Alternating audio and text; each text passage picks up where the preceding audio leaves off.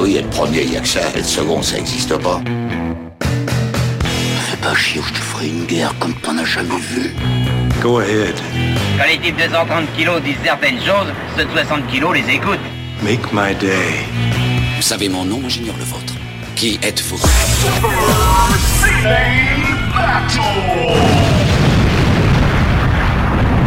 Le second, c'est un con. Super Ciné Battle, c'est le podcast où nous établissons le classement ultime du cinéma. Nous prenons vos listes de films que vous nous adressez pour les classer du meilleur au pire afin d'obtenir LA liste ultime. Ceci est notre épisode 196 et de l'autre côté du poste, j'ai mon camarade Stéphane Boulet, dit le bachelier. Hello Stéphane, comment tu vas? Euh, bah écoute, ça va bien, ça va bien, c'est pas mal bachelier, hein, évidemment. Ah bah si euh. si, euh, tu, tu l'as dit, tu l'as dit, mention très bien. Franchement, je te félicite. Ouais, bah alors pour, pour, l'anecdote, j'ai personnellement pas eu la mention très bien au bac. Voilà. Oui, non non mais attends, mais je te félicite de l'avoir à, à ton âge avancé. euh, Bah oui, c'est bien, c'est bien. Bah faut, faut, faut à un moment donné, voilà, il y a certaines étapes qui sont un peu symboliques à franchir. C'est c'est le moment ou jamais, j'ai envie de dire. Non mais on peut le dire, c'est ta fille qui l'a eu. Oui, tout à fait. Et je te donne rendez-vous dans 15 ans pour savoir si le mien il va avoir mention ou si ou si ou s'il sera arrêté au brevet des collèges. Et bah écoute, on, on verra bien, on verra bien. Bah oui, écoute, et tu sais quoi, euh, je me souviens que j'avais un prof qui me disait pour décourager, il disait mais le brevet, tu sais quand, quand tu passes le brevet, il disait mais le brevet ça sert à rien, Euh, à la fin vous en faites un cornet de frites. Et tu sais quoi, il avait pas tort. Il a pas tort, Il effectivement. avait pas tort. Enfin, il avait pas tort, hein, c'est il y, a, il y a très longtemps. Stéphane, est-ce que, comment tu vas? Écoute, À part ça, ça. va. Ça va, ça va, ça va. euh, un, peu, euh, un peu fatigué par la, la fin d'année qui était euh, particulièrement sportive. Hmm. Mais voilà, là j'ai un, peu hâte de pouvoir. Enfin, déjà de ne plus être obligé de me lever le matin. ça, c'est vraiment le truc. Ah, c'est donc ça s'appelle les vacances. Voilà, c'est ça. C'est que Les vacances et pas d'enfants, pas d'enfants en bas âge. Pas d'enfant en bas âge. Bon, après, j'aurais pas mal de, boulot à écluser pendant l'été, en fait. En réalité, mais le simple fait de ne plus avoir la contrainte de se réveiller tôt le matin et de pouvoir entamer le boulot plus tard, c'est voilà, déjà, je pense que ça va me faire du bien. J'ai une bonne nouvelle pour toi. Je débarque chez toi avec mon enfant et c'est lui qui va te réveiller. Je sais bien, je sais bien. je sais pas quand, mais si, je sais à peu près quand. Eh ben, Mais, euh, se- se- se- selon le, selon la, la- la période, la façon dont les planètes s'alignent, etc., peut-être que, euh, eh bien, il, euh, il dormira à la nouvelle maison, en fait. Ah ben oui, c'est vrai, c'est vrai. Oui, oui, alors voilà, c'est... tu l'avais jamais annoncé encore? Non, non, non, du coup, du coup, voilà, on va changer de studio, du coup. On va faire un, nouveau, une nouvelle antenne savoyarde de, de Super Ciné Battle. Tu déménages. Exactement. Eh bah écoute, félicitations, franchement, euh, j'ai, j'ai hâte de voir ça. Euh, j'ai vu quand même ta montée sociale, quand même. J'ai vu la première maison c'est dans vrai. laquelle on- on était un peu empilés tous dans, la même, dans le même salon, avec euh, le, le chauffe-eau qui faisait un peu Hansel et Gretel, il faut le dire. Tout à fait. Non, non, mais j'ai- je me souviens bien. Et, et euh, tu sais, il y a les appartements dits en enfilade. Là, c'était un enfilement enfilade, mais vertical. Et tout à fait, exactement. Voilà. Donc oui, oui, on, voilà, on, on, on, reste pas très loin de, de là où on est actuellement, mais voilà, on, ch- on change un petit peu de secteur, quoi. Et euh, bah, pour ma part, écoute, c'était aussi euh, c'est une fin d'année assez, bah, tu sais, avec Sumi SN Turbo, on a beaucoup de travail. On a, on a produit quand même deux épisodes de Sumi SN Turbo au mois de juin, en fait. Donc ça fait beaucoup de boulot, plus le live, puisque c'était. euh, on, a produit un, on a produit un live devant dans 150 personnes. Et je me suis dit, Stéphane, est-ce que ça serait pas le temps, bientôt on a l'épisode 200 qui arrive, est-ce que ça serait pas le moment de lancer l'idée de, de produire une émission public? Mais si, il faut, il faut. faut qu'on se fasse faut qu'on se fasse plaisir et on l'avait fait il y a un bout de temps on pensait le faire euh, pendant les années Covid enfin avant que le En Covid fait, arrive oui, le, le- le pro- le projet, en fait, c'était qu'on voulait refaire un live. euh, on s'était dit ça, genre fin 2019, début, de- début 2020. On s'est dit, c'est le bon moment. Bon, finalement on a pas. été visionnaire on a Oui, été visionnaire ouais. ce bah, ce c'est ce qu'on appelle, il y en a certains, tu vois, qui. euh, on dit qu'ils ont l'œil. Bah, bah, nous, on a l'œil, mais dans l'autre sens. Voilà.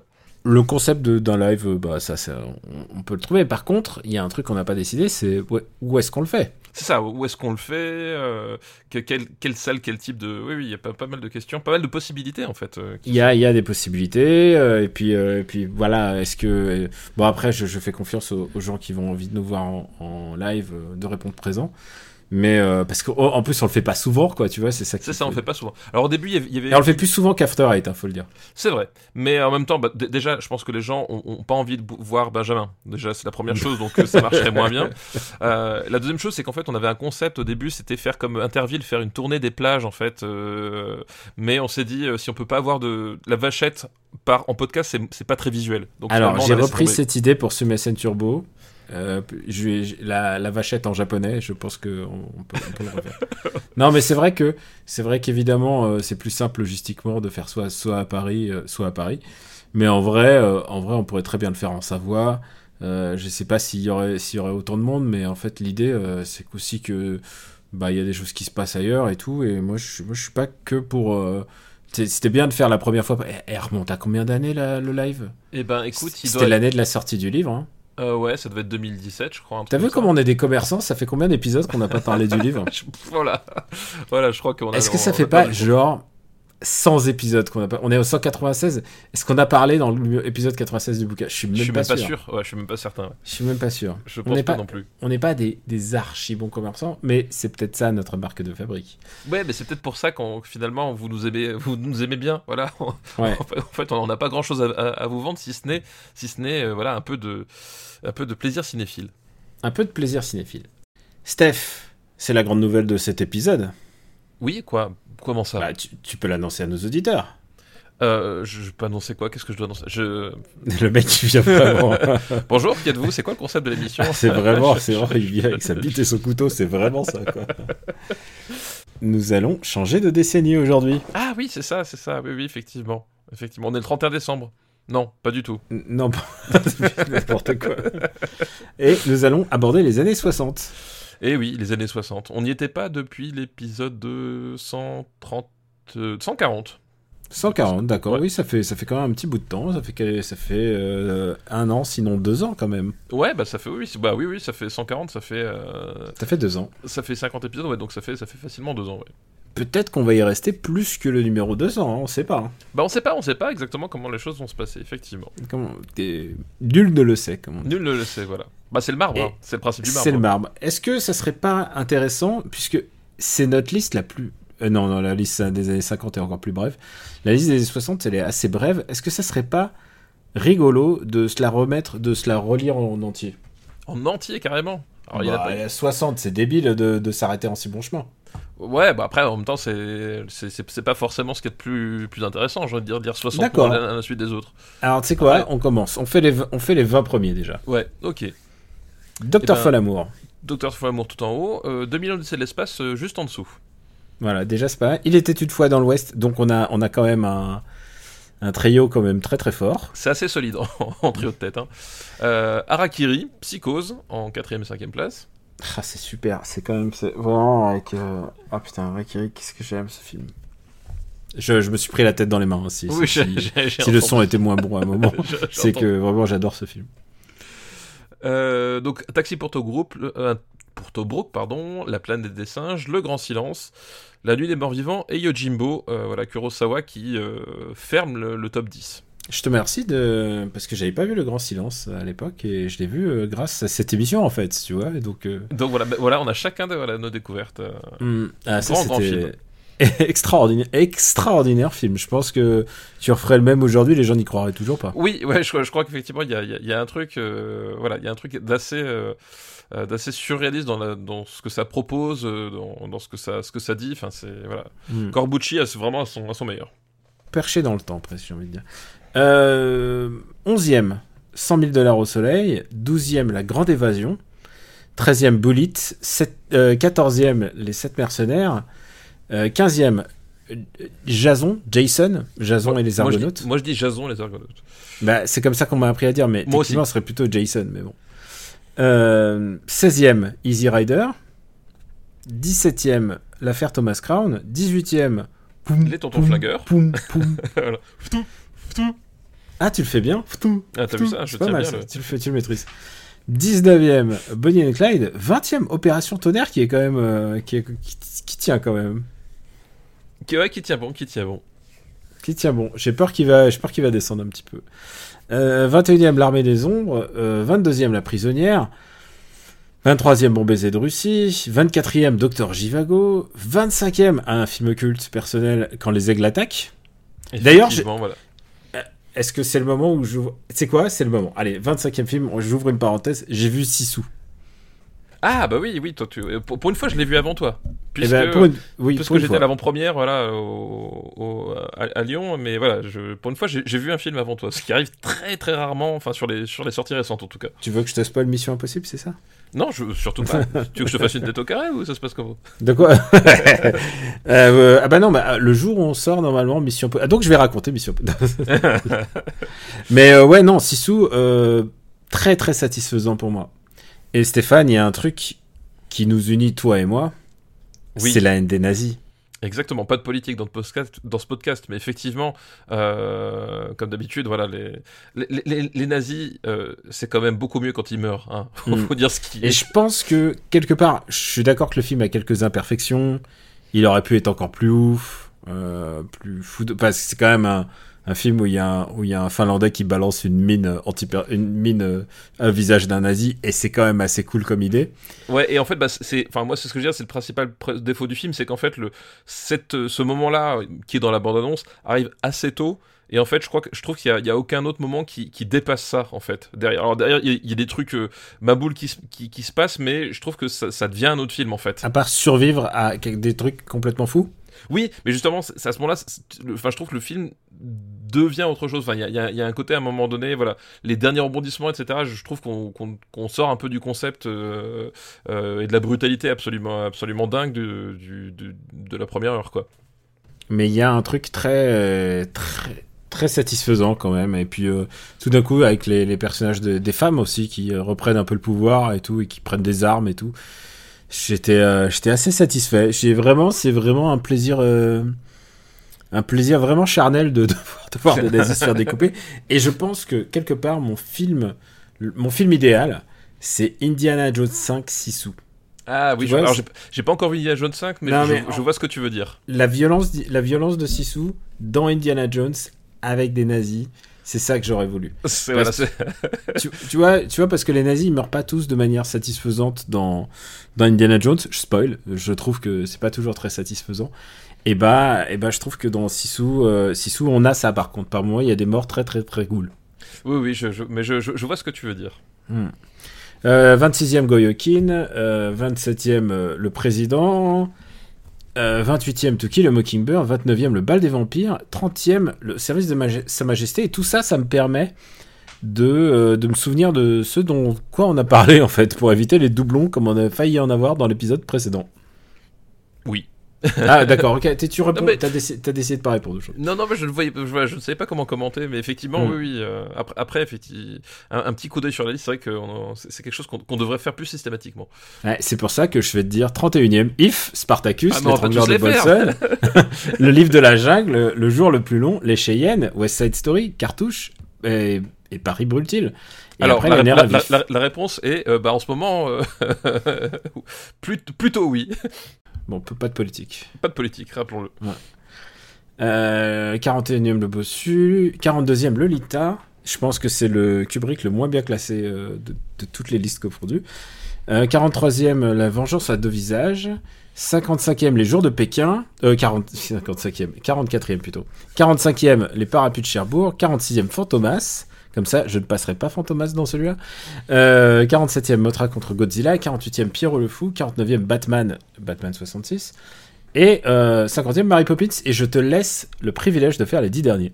Ah non, mais moi j'ai dit qu'on les faisait pas tous. Moi je refuse de faire les. Ah, mais dix- si, je, si, je- si. je refuse, je refuse d'être instrumentalisé de cette façon.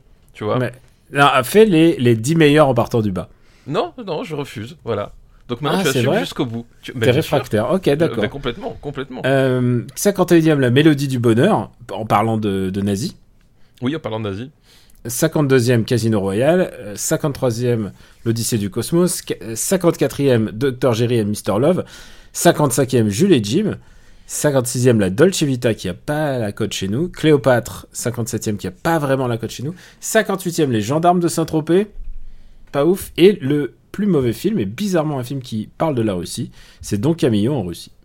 Eh oui, eh oui. Et tu vois, on pourra le faire qu'une fois parce qu'il y a qu'une seule fois où notre liste est suffisamment courte pour le faire.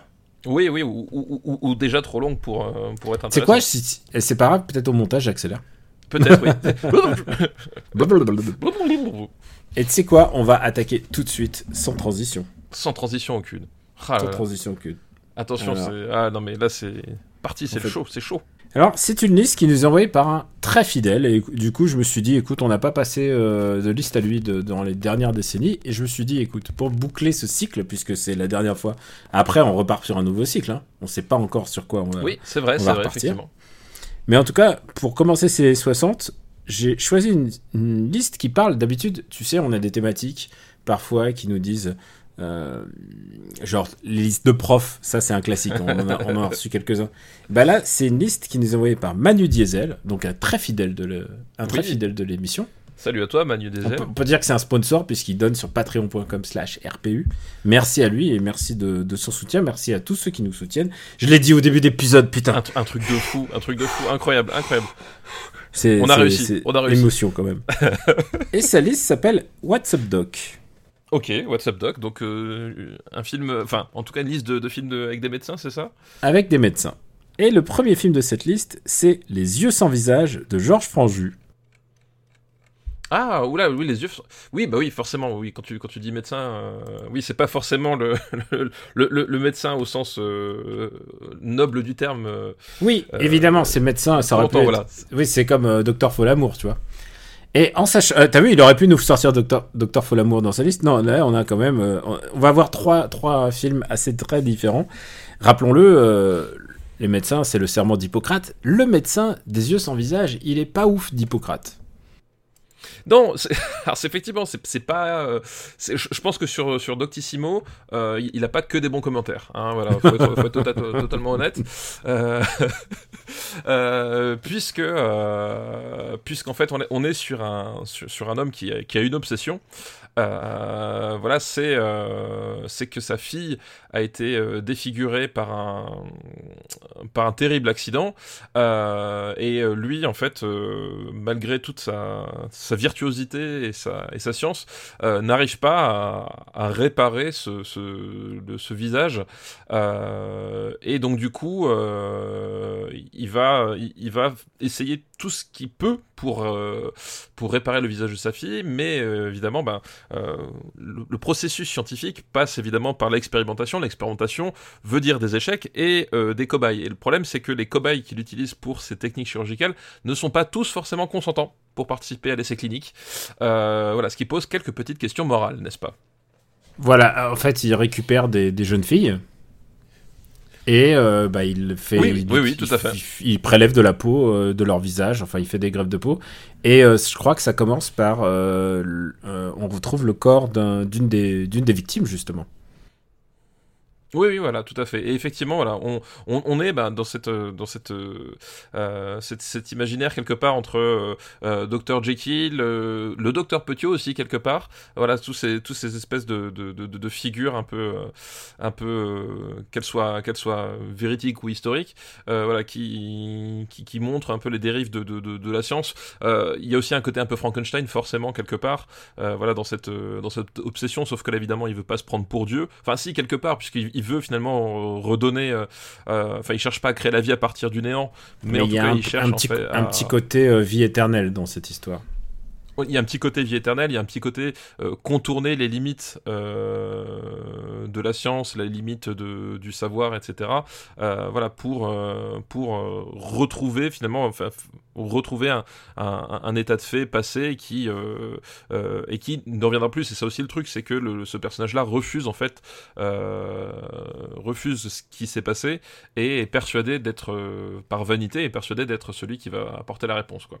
Et alors, on a parlé du docteur, mais il y a quand même un personnage très important, c'est celui de sa fille, qui est jouée par une comédienne qui s'appelle, alors, je, je- c'est Edith Scobb. Et Edith Scobb, euh, il y avait tout, en plus, le, à l'époque, on teasait la présence d'Edith Scobb, on disait, on montrait pas son visage dans, le- dans, dans, le, dans la bande-annonce, genre, ça allait être le gros reveal de, de son visage, et c'est vrai qu'à un moment, elle apparaît Ah oui. vraiment en tant qu'elle-même. Mais au fur et à mesure, on voit, euh, on voit quand même des traces d'opérations, genre euh, avec des machines et tout, un peu, euh, j'allais dire, Orange Mécanique, tu vois, un peu. Ouais, c'est un peu, un peu ce genre d'ordre de de, de ce que ça évoque. C'est un film qui est volontairement. c'est un film de genre, en fait. C'est un vrai film d'épouvante. Oui. Oui, il y y y a vraiment effectivement un- une dimension, pur film de d'épouvante, d'horreur, parce qu'effectivement il y a euh, donc il y ce personnage, euh, voilà comme on l'a dit, euh, qui, est hérité de, de, de figures horrifiques assez assez assez facilement identifiables. Il y a le toute la personnalité effectivement de, de la fille, donc c'est Christiane, hein, je crois dans mon dans mon souvenir, qui a cette espèce de, de, visage complètement figé, inhumain, et qui effectivement va, va à un moment donné évoluer et avec une séquence assez, assez forte hein, finalement. En- visuellement, je trouve que le, le- le- ça, ça fonctionne très très bien. Et puis il y a euh, derrière ce... Parce que quand on parle justement des, des yeux sans visage, c'est que le, le personnage de Christiane en fait a, a donc son, son, son visage complètement, complètement figé et la seule chose qui qui témoigne de son, de son humanité restante, c'est euh, c'est ses yeux, justement, en fait. C'est ses yeux parce qu'elle porte, un, de- elle porte un masque. Un masque, voilà, exactement. Et donc ses yeux bougent et, ont des expressions, mais le reste de son visage bah, est complètement, euh, euh, complètement calfeutré. Euh, voilà, quelque part aussi pour, pour que, parce que son père n'arrive pas à l'accepter. Voilà, parce que et il y a le personnage aussi de l'assistante du, du, docteur, voilà, qui lui est dévoué corps et âme.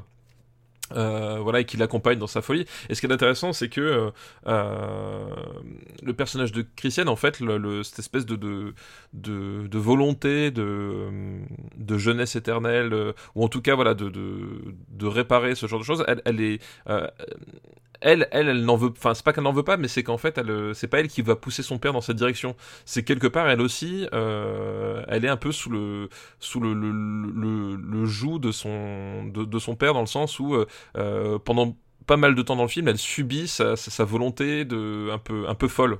Voilà, sa volonté un peu folle de. C'est elle qui va se rebe- rebeller contre l'autorité de son père.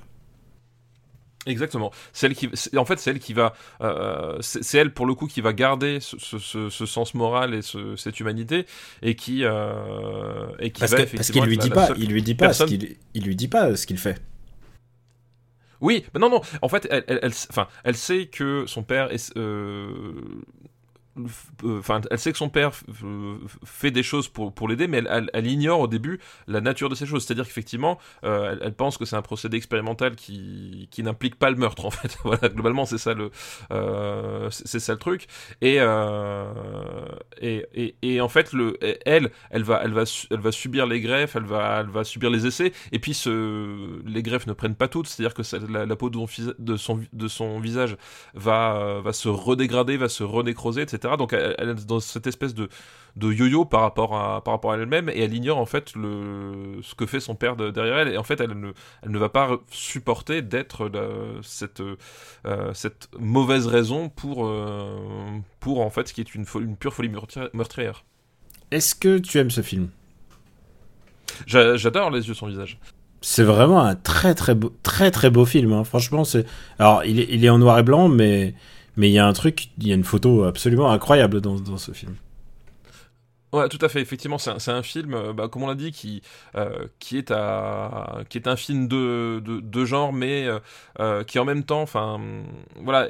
Et, dans une dans, dans, dans, dans, une écriture qui qui presque de, de, l'ordre justement de la, chronique intime euh, voilà qui arrive très bien à mélanger tous les aspects euh, de, de, son film de, son de son récit pardon. Euh, et effectivement tu l'as dit la, photo est superbe euh, et il y a des séquences enfin il y a des images très très fortes. Je veux dire ce, euh, ce, ce- rien que cette idée en fait du, du- ce, ce masque euh, voilà et puis ce, visage qui, qui, qui évolue qui, qui se détériore se redétériore euh, il y, a, il y a des il y a, il y a des, des séquences qu'on va retrouver enfin en tout cas des, des, des, citations qu'on va retrouver euh, après dans, dans des films de chez les chez les cinéastes italiens notamment Mario Bava Argento ou même chez Carpenter en fait ils, ils vont tous à un moment donné ah bah Carpenter carrément, il va reprendre le masque. oui, voilà, exactement. Carpenter va reprendre le, le, le masque. Tu vas trouver des situations dans certains de ses, films. Enfin, c'est un- vraiment un film euh, qui, qui, a, qui à la fois a une thématique très forte et, la traite extrêmement bien au niveau de son, son scénario de sa narration et en même temps qui visuellement euh, ouais accouche de, moments extrêmement extrêmement forts et que, qui vont marquer bah, toute une génération euh, de cinéastes et voilà et c'est un film qui oui c'est un film enfin en bon sens hyper important dans le cinéma de genre des années 60 euh, et, en plus, il va, il va influencer. Moi, j'ai connu ce film quand Almodovar l'a cité, euh, évidemment pour La Piel qui habito. Ah bah oui. Bah évidemment, si, tu vois la proximité des deux films et tout à fait. Et il y a une proximité presque visuelle dans l'apparition des, personnages, le reveal de certaines scènes. Euh, c'est vraiment, enfin, et il, il le cache pas. Hein, c'est on, on l'a dit, Almodovar à partir d'une certaine année, euh, c'est un, c'est un, c'est un cinéphile euh, qui fait beaucoup, énormément de citations. Évidemment, euh, Les yeux sans visage, c'est la, ci- c'est la citation majeure de La Piel Cabito. La Piel Cabito qui est bien classée chez nous, hein, je crois. Ouais, qui est plutôt bien classé chez nous, effectivement, tout à fait. Attends, je suis en train de regarder. Il est, il est dans les années 2010, bien sûr.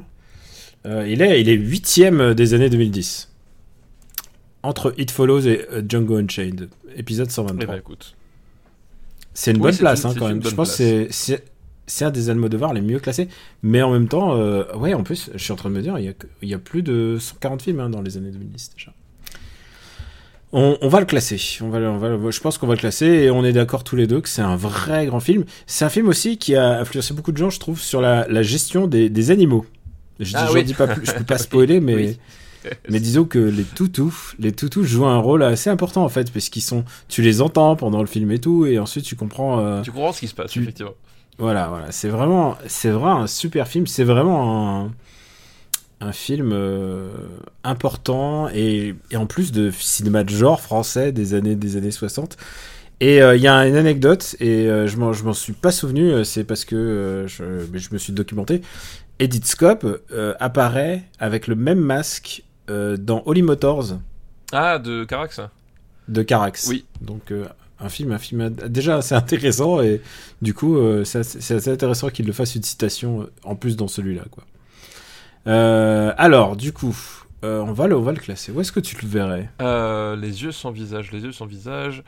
Euh, moi, euh, moi je le. ah, Ça va plus haut que Fantomas, hein, je peux te le dire.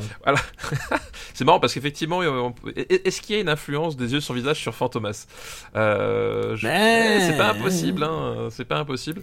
Mais Euh, je trouve ça mieux que Paris Brulty. Ah non, mais, non, mais, mieux. mais moi ça va même beaucoup, ça- beaucoup plus haut que ça. C'est-à-dire que euh, pour moi ça va au-dessus de. Même au-dessus d'Easy Rider, tu vois. Euh, Hmm. place numéro 16. Ah, ça va au-dessus des tontons flingueurs pour toi? Euh, ouais, ça peut aller au-dessus des tontons flingueurs, ouais.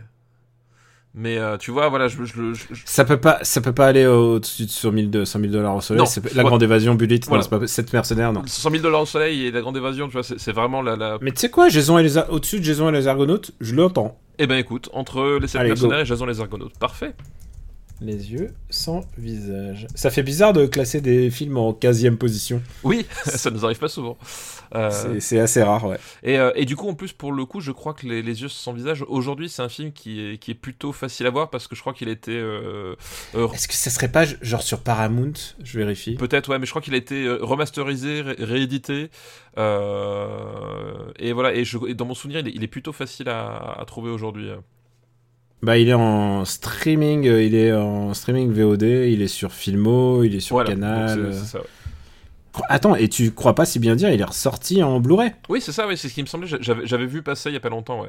Enfin, en tout cas, j'ai- vu passer la news. Je sais pas si ça, si je l'ai capté tard. Bon, mais- ça date de 2010, mais écoute, euh, écoute, je, je, je me montre, je me montre admiratif de ta mémoire, voilà. Donc voilà, si vous voulez un bon film de genre de l'époque, euh, c'est vraiment, c'est un bon choix.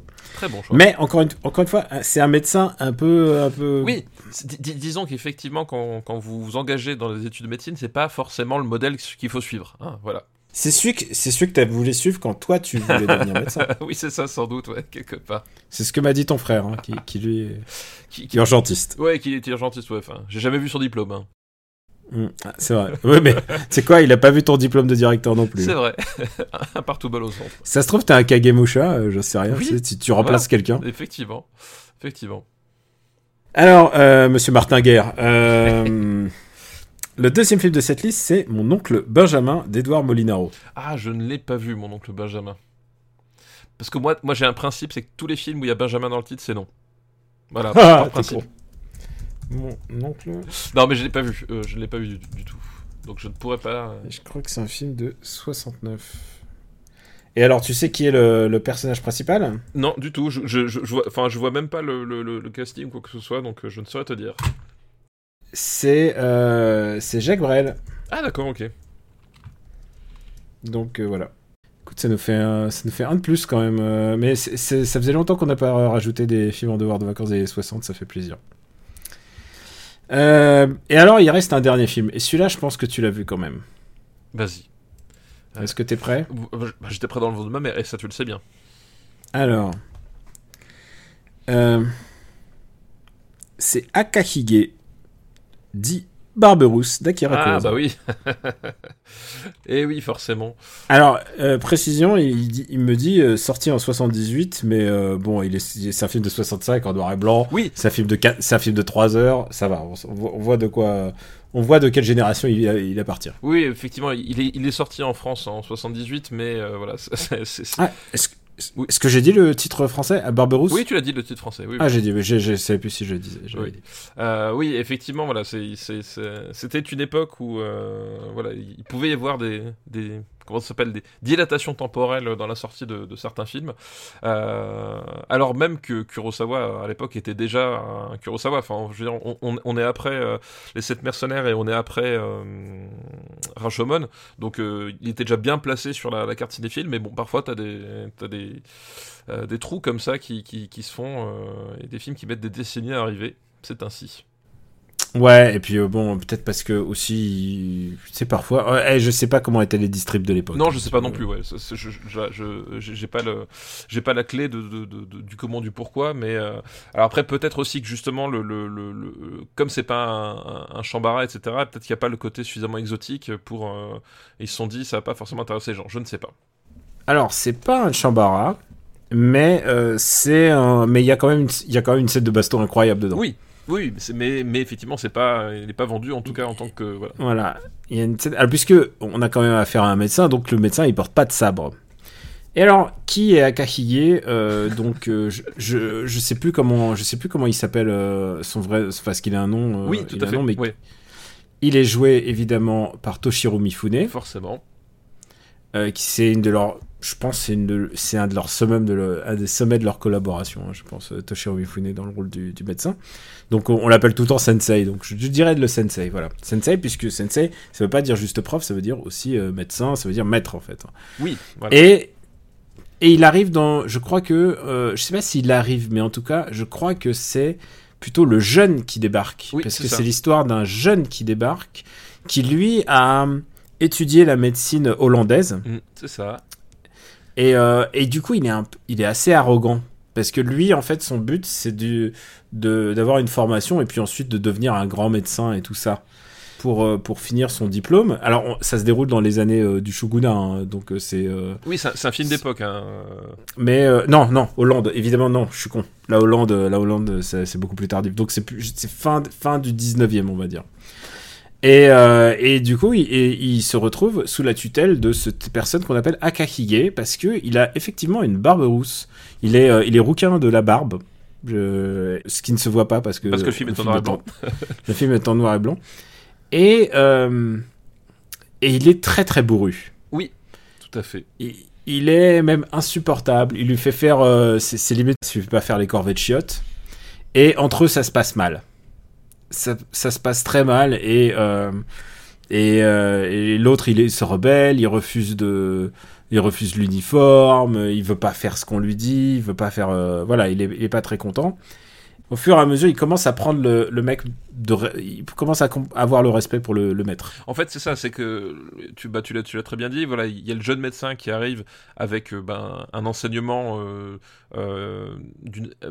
moderne ou en tout cas différent de, l'enseignement traditionnel, euh, voilà, et qui va faire son, son, son, enfin, qui va travailler à un dispensaire parce que euh, il a besoin de, de, se forger une réputation et il n'y a pas de meilleure réputation que travailler euh, sous la houlette de, de Barberousse. Et, euh, et en fait, Barberousse lui fait bien sentir quand même euh, que ce jeune médecin, il, il a beaucoup de connaissances, mais au final, il, ne connaît pas grand-chose, en fait. Je crois que c'est un peu ça le fond du truc. Euh, et vraiment, il, refuse de s'ouvrir à lui parce que, en fait, il a lui-même les yeux fermés. Il y a quelque chose euh, comme ça, c'est-à-dire qu'en fait, euh, le, fond du, film, c'est que le, médecin est, un, personnage qui est en contact direct avec la société japonaise, dans, ce cas-là, de, de, plus, de plus dur, de plus rude et de plus misérable, en fait. Et euh, et justement le, statut, euh, le statut de médecin que, que s'octroie le, le, jeune d'entrée de jeu, c'est-à-dire bah, effectivement il, il, est diplômé, il a étudié la médecine, il, a, il arrive avec des techniques euh, modernes, etc. et il veut devenir un grand médecin. il veut devenir un grand médecin. C'est-à-dire qu'il arrive en fait avec le statut du médecin dans le sens notable de la, de la société, et, l'autre finalement par son, par son attitude et par, et par son, la construction qu'il qui, qui, qui, fait de, de, de, sa vie, de son art, lui montre que qu'être un médecin, c'est c'est pas juste un type avec une blouse blanche qui qui qui est, qui est respectable en fait. C'est quelqu'un qui a une vraie mission euh, d'utilité publique auprès des, des, patients quoi. Et euh, non seulement ça, c'est que euh, il y a une vraie opposition puisque lui pense que le médecin ça lui octroie un statut. Oui. Alors que justement Akahige lui refuse le statut, c'est-à-dire que il dit non non tu vas vivre modestement, euh, tu vas te voilà tu vas pas tu vas pas être un, espèce de bourgeois tu vas tu vas rester humble face à la tâche. Et c'est ce qu'il lui dit sans lui dire hein, parce que c'est ça aussi le... c'est ça tout à fait ouais. il lui fait comprendre mais il, ne le dit pas en fait. Il lui donne pas les clés. C'est à lui de, de, comprendre le pourquoi en fait. Et tu sais quoi? Rien qu'à raconter le, le, thème de ce film le thème de ce qui se passe en fait je me rends compte de la totale acuité de ce film, quoi. Ah bah non, mais. C'est d'une beauté assez hallucinante parce que il, touche au point précis de la médecine, en fait. Ouais, non, mais complètement. Ouais, complètement. il, touche au truc de euh, qu'est-ce que c'est que les patients, qu'est-ce que c'est que le respect des patients, et en fait. Euh, alors certes, certes, il y a une conception très japonaise de la médecine qui est, euh, on rentre même pas dans ce dans ce truc, tu sais, parce que pour avoir vécu ce que c'est que des médecins au Japon, souvent, c'est plutôt des gens qui sont là pour soigner le mal, mais pas la douleur, tu vois. Il y a un truc très, il y a un truc très, très euh, bushido là-dedans. Et c'est vrai, hein, c'est vraiment un truc que tu apprends euh, de la médecine quand tu habites là-bas ou quand tu passes du temps là-bas, c'est que euh, faut pas tomber malade là-bas, par exemple. Euh, faut pas tomber malade nulle part, mais, mais au Japon en particulier, parce que tu vas, tu vas sans doute être pas soigné comme tu, tu aimerais. Comme, tu, comme tu l'attends. Voilà. Et lui, euh, Toshiro Mifune, c'est vraiment l'incarnation du mec bourru qui, euh, qui voit exactement clair dans le jeu des gens. Il a, et il est incarné par Toshiro Mifune, qui le joue, mais euh, d'une manière assez brillante, puisque il est très silencieux, en fait, dans le film. il, il, parle de manière ultra impérative, il est très, très, très directif. C'est vraiment un, un c'est un vrai connard, en fait. C'est un vrai gars que t'as envie de taper. Et en fait, tu te rends compte de, de que c'est lui qui est dans le vrai. Bah en fait, il, y a un côté, il a pas le temps de niaiser en fait.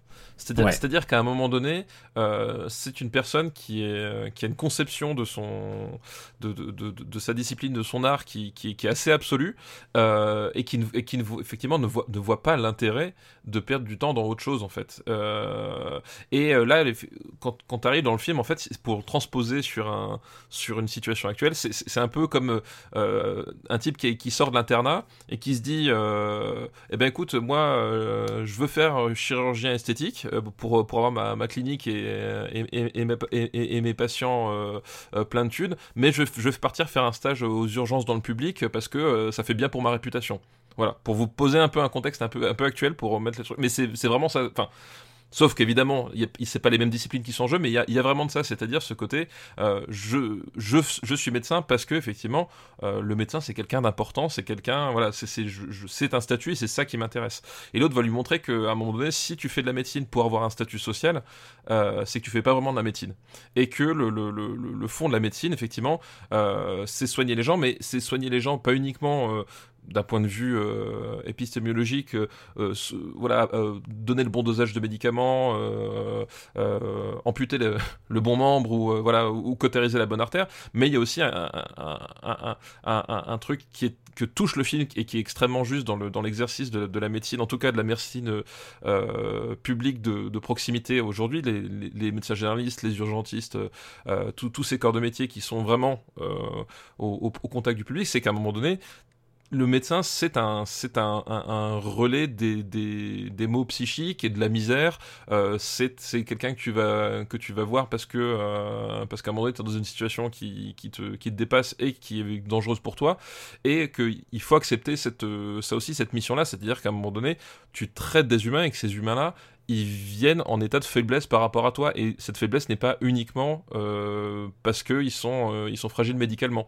Il y a tout un tout un, tout un tout un travail à faire sur le regard que tu portes euh, vis-à-vis de tes patients sur la misère sur le, le, le, les jalousies les méchancetés l'ignorance qu'il peut y avoir entre entre les gens la peur tout ça. Et le médecin doit se mettre dans, dans ce, dans ce, dans ce, dans ce, dans ce moule-là accepter tout ça et, euh, et faire en sorte euh, d'être au service de son patient et pas au service de lui-même. Quoi. Et alors au début, y a, ça va de patient en patient. C'est qu'au fur et à mesure, le, le, le jeune médecin, euh, qui est d'ailleurs un, mec qui jouait, il jouait déjà dans Sanjuro, hein, donc Kurosawa l'a réappelé. Ce qui se passe, c'est que bah, au fur et à mesure des patients, et ensuite il va comprendre que tous ces gens souffrent et qu'ils ont besoin de lui en fait que en fait il peut avoir une utilité dans cette espèce de machine, dans, la grande machine de, la médecine. Enfin, c'est très modeste, hein. on, est, dans un petit village. Et il va se prendre de compassion jusqu'à ce qu'il y ait un personnage justement d'une d'une prostituée. Euh, euh, je, je, crois qu'elle est prostituée. Elle a 12 ans en fait, et elle est dans un, elle travaille dans un bordel. Elle s'enfuit. Et, et c'est à ce moment-là que euh, que, que, que donc le, sensei, intervient euh, pour l'empêcher parce qu'à un moment ils viennent la chercher en fait, si mhm. je me souviens bien. Et c'est là qu'arrive le milieu du film, c'est-à-dire à savoir la baston. C'est ça. Et je peux te dire un truc, c'est une de mes bastons préférées de tout cinéma de tous les temps. Et tu sais pourquoi? Je sais pourquoi.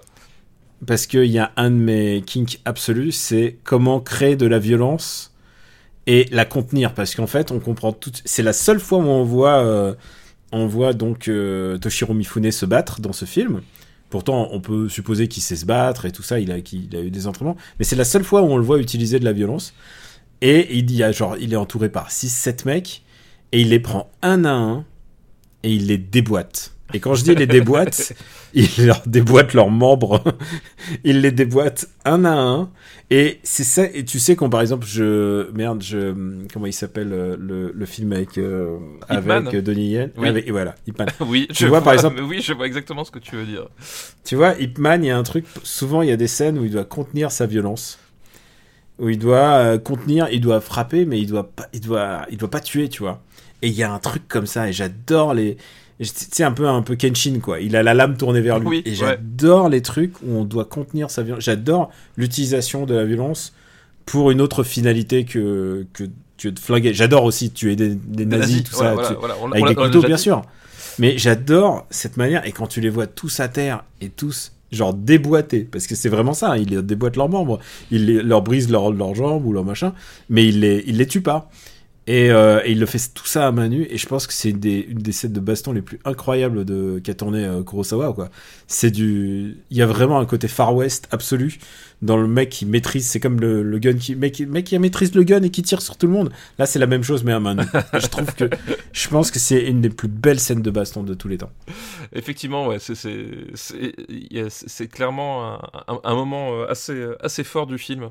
Euh, assez fort. Et alors, c'est, marrant parce que du coup, cette scène-là, euh, elle est, elle est d'autant plus intéressante que elle résume en fait une des, euh, une des tensions en fait qu'il y a eu entre dans le tournage entre Kurosawa et Mifune euh, puisque euh, ils avaient pas la même vision du personnage parce que c'est adapté ah. ah, oui c'est vrai que c'est le film de la Discord c'est le film de la Discord c'est le dernier film qu'ils vont alors c'est marrant parce que c'est le dernier film que, que Kurosawa et Mifune vont faire ensemble ah, attends c'est pas c'est pas le chien enragé le dernier ah non chien enragé il sort avant il sort avant, d'accord. Euh, que j'adore aussi. Oui, qui, qui, est génial, hein, qui, qui est génial. Enfin, Kurosawa, euh, c'est bon. bon voilà. en plus, on parle des années 60 de Kurosawa, c'est quand même le corpus. Quoi. Globalement, c'est assez facile de tomber sur un bon film à ce moment-là de voilà de mm. Kurosawa. Euh, c'est le donc c'est le, le dernier film de la dernière collaboration entre Mifune et Kurosawa, euh, et c'est le dernier euh, de film en noir et blanc de Kurosawa aussi. voilà, donc c'est vraiment un film charnière. Plein de plein de choses.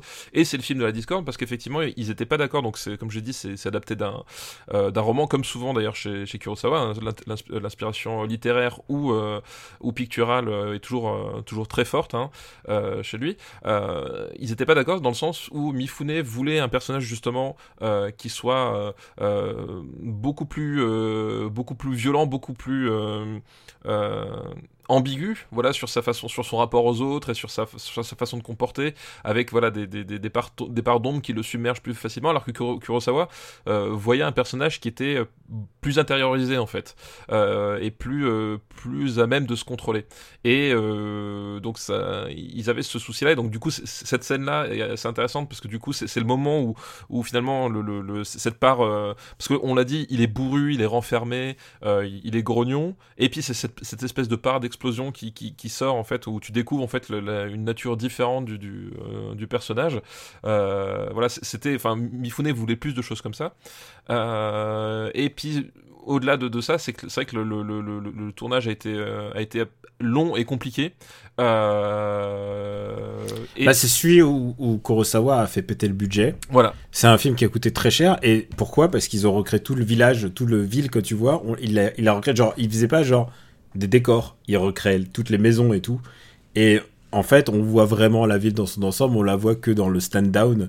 Et après, euh, c'est des décors d'intérieur ou des trucs comme ça, quoi. C'est genre, il a vraiment dépensé sans compter. il a vraiment, oui, il, a, il, a, dépensé sans compter. Il a le tournage a, duré, je crois, euh, quasiment un an. Euh... Oh là là là là. Ouais, tu m'étonnes qu'ils se sont engueulés au bout d'un voilà, Un an avec Kurosawa, je pense que c'est. C'est ça, voilà. Un, un, an avec Kurosawa. Ou en plus ils sont pas d'accord sur le truc. Et je pense un an avec Mifune aussi. C'est à dire que euh, euh, Toshiro Mifune c'est aussi un, au-delà de son charisme et de son talent d'acteur c'est aussi un, un caractère euh, très affirmé aussi. Et je pense que c'est aussi pour ça que ça fonctionnait si bien entre deux parce que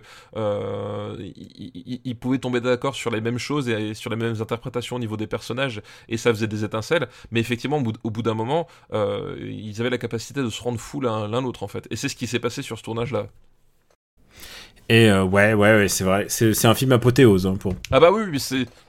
Et, et d'ailleurs, euh, si vous voyez le film en salle, ce que je vous recommande, moi je l'ai vu, je l'ai vu que en salle à ce jour, mais je l'ai vu plusieurs fois. À chaque fois, il y a, y a c'est les films à entracte.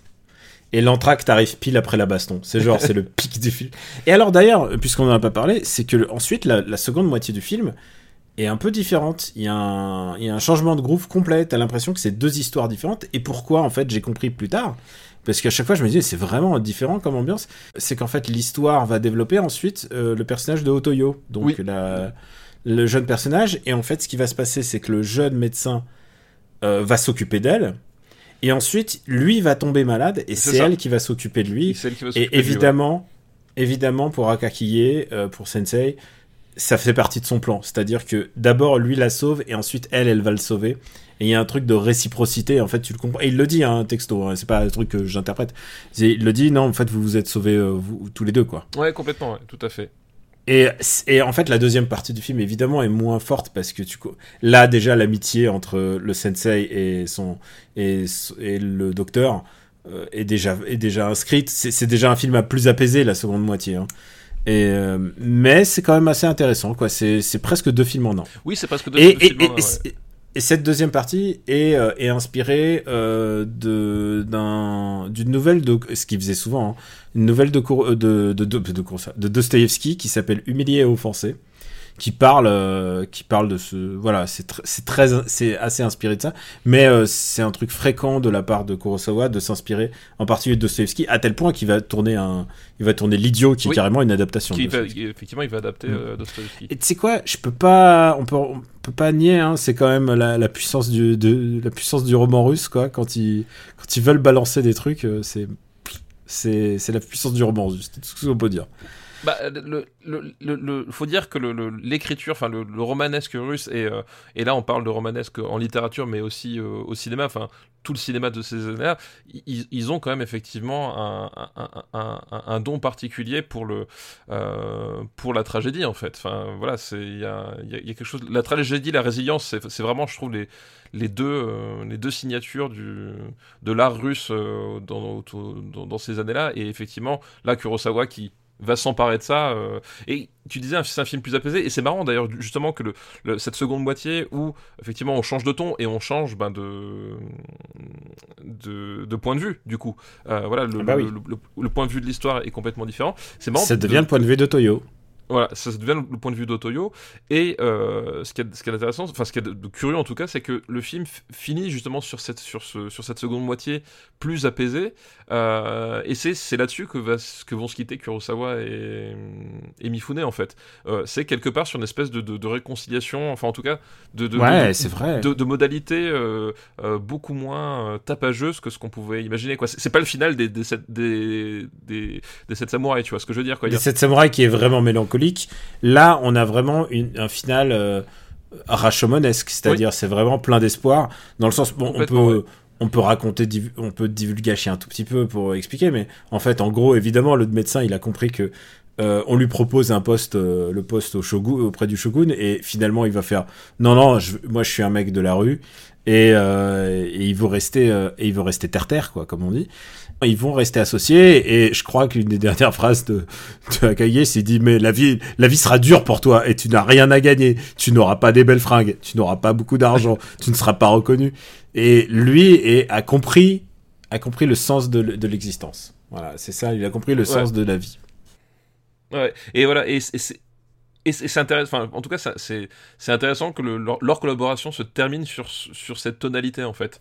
Euh, tu vois, quelque part, il y a une espèce de. de de, de, pas de réconciliation parce que ben clairement ils, étaient vraiment brouillés mais par contre il y a en, termes de, de, de euh, de Kurosawa. Voilà on, là on est vraiment sur cette espèce de euh, d'optimisme euh, forcené que qu'a Kurosawa dans, le, dans, dans la nature humaine. C'est à dire que malgré tout ce qu'il traverse, au final, il est toujours convaincu que si on s'en donne la peine, le, le bon peut toujours ressortir de nous, quoi. c'est très très positif. Pour... on va le voir Kurosawa ensuite va être beaucoup plus pessimiste sur l'âme humaine je trouve mais euh, qu'est-ce que eh, est-ce que j'ai besoin de te demander ce que tu penses du film mais ça fait partie du, du truc du rituel qu'est-ce que tu penses de ce film? Écoute, je trouve ça pas mal. Hein, je trouve que ça se pose là je trouve qu'écoute, tu sais quoi tu sais quoi comme dans les jeux vidéo on dit mal. quand on dit dans les jeux vidéo c'est ça fait le taf tu sais c'est genre oui, ça, fait le job. Plus sérieusement, je pense que c'est un film brillantissime. Je pense que c'est vraiment. c'est- l'excellence fait, faite film. Vraiment, il n'y a rien à retirer à ce film. Vraiment, je trouve ça fabuleux. Je trouve que ça touche exactement. euh, je trouve ça même supérieur à Yojimbo dans, dans, dans un sens parce que ça touche vraiment toute la, la, grandeur de Rashomon, c'est-à-dire l'humanisme. Euh, Il y a, il y a peut-être pas il y a peut-être pas l'ironie de Rashomon euh, parce que ça, Rashomon en, fait a créé un style, c'est-à-dire le style euh, multi euh, multi témoignage. Tu vois, le maintenant on dit faire un Rashomon, tu vois. Mais Oui, euh, totalement, ouais. ouais. mais par contre, je trouve qu'il a, il y a, il y a un truc entre, entre l'humanisme qu'il dégage et aussi la critique sociale qui est vraiment ultra, ultra, su- super pointue, quoi. Enfin, je veux dire, euh, c'est, c'est un truc que tu peux, pouvais pas t'imaginer, un truc pour un film à grand budget, un film, c'est les blockbusters de l'époque, hein, faut pas oublier. euh, C'est un, Kurosawa, il met à, il met à genoux le, le studio pour le faire. Euh, Est-ce qu'ils n'ont pas fait faillite, je crois, dans dans le, dans, dans le, dans le processus? Je me demande s'il n'y a pas eu une histoire comme ça. Euh, faut- faut- faut- ça, par contre, il faudrait vérifier parce que un- Lato, euh, bah, un- c'est un Lato a fait plus, a fait plusieurs fois faillite, mais ils ont moins fait faillite que, mettons, euh, que les autres, quoi, tu vois. que- Voilà, c'est ça. Lato, Lato, ça- ils, ils ont, ils ont une telle ressource, tu vois. De... C'est ça, parce que ce qui est intéressant aussi, c'est que de manière générale, la, la carrière de Kurosawa euh, jusque, euh, jusque dans les années 80 est jalonnée en fait de, de ses soucis avec les studios euh, qui, qui disent oui, qui, puis qui disent non, puis parce qu'ils font faillite entre temps, lui qui a des demandes pas possibles, etc. C'est un truc très très récurrent dans sa carrière en à fait. tel point que lui, lui va ensuite aller faire un film en Russie. Ouais, à tel point Avec qu'effectivement, de l'argent fait un russe. film en Russie. Et, c'est marrant, c'est que au- au-delà même de la, de, la trajectoire spécifique de Kurosawa, c'est- très intéressant ce rapport qu'il qui, a. C'est que tu voyais en fait aussi la façon dont les Japonais euh, structuraient les studios de, de télévision et de, cinéma. Ça n'avait rien à voir avec les Américains, c'était pas du tout aussi bien organisé. Et qu'à un moment donné, il y avait, il y avait ce côté, euh, ils n'arrivaient pas à absorber un, cinéaste comme Kurosawa, comme Kurosawa en fait. Il y a vraiment ce côté-là euh, où euh, voilà, on a, on a, tous des histoires de, on connaît tous des histoires de, de, cinéastes en lutte avec les studios qui ont la main mise sur leur euh, sur leurs films, etc. Là, c'est pas, c'était l'inverse, c'est-à-dire c'était Kurosawa qui avait la main mise sur les sur les studios et les mecs en fait, ils, ça posait de façon très récurrente des, soucis quoi. Je crois que vraiment le, le tournant, ça sera Dodescaden, qui est le film suivant en fait, Dodescaden presque. Oui, ouais. Ouais, Dodescaden, donc le premier film couleur.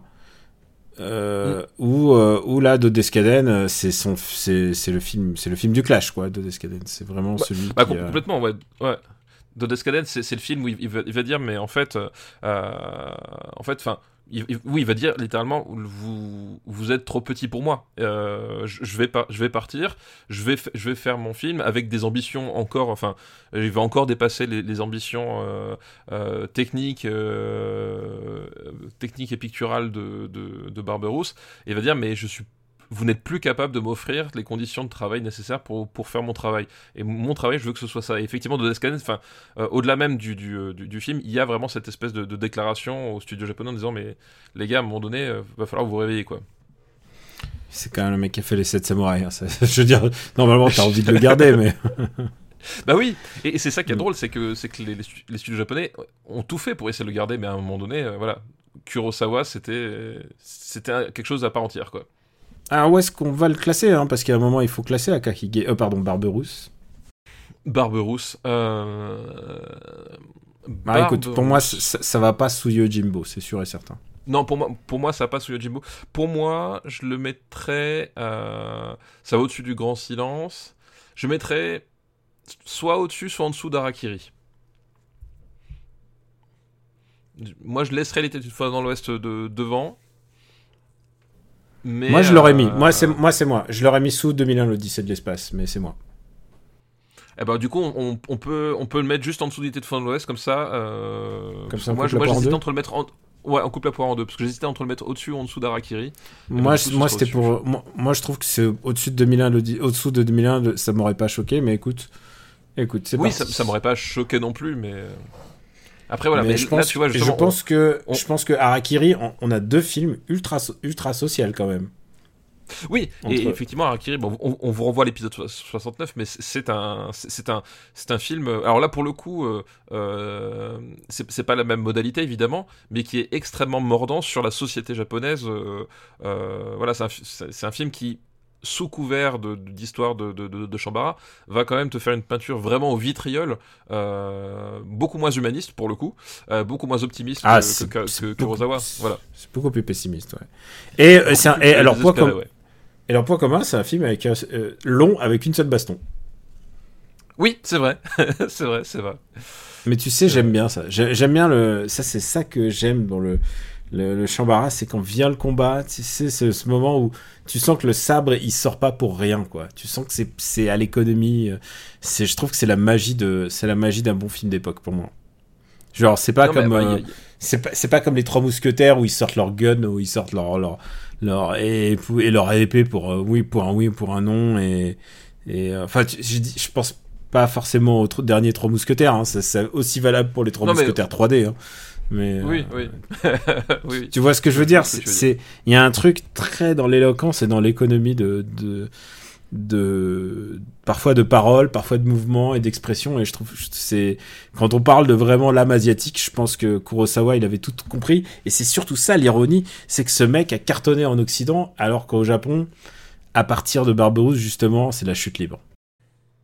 Oui, bah, il, euh, effectivement, il va, euh, il va faire la, la, la, suite de sa carrière, il va la, la faire tourner vers l'Occident. Et c'est ce qu'on avait d'ailleurs dit, je crois, lors de l'épisode sur, sur Kagemusha, qui, est un, film où, toi comme moi, on reprochait justement un peu ce côté où, euh, même si le film est grandiose sur énormément d'aspects, il y a un petit côté Kurosawa fait ce qu'on attend de lui en fait, euh, fait plaisir au, au Gaijin du Festival de Cannes quoi.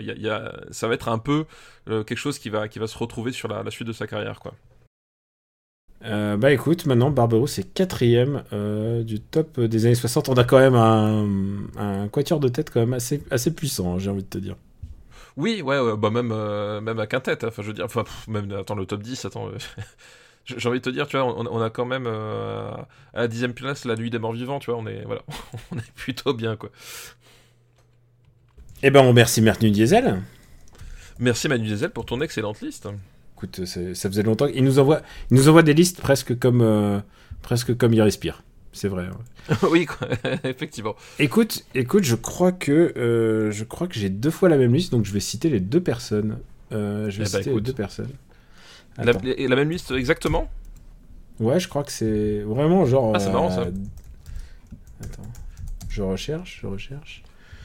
Euh, Ah ouais, non, ah non, j'ai plusieurs, je- j'en ai plusieurs éditions, mais euh, c'est pas un film rare, donc. euh, Mais écoute, je regarde, je vérifie. hein.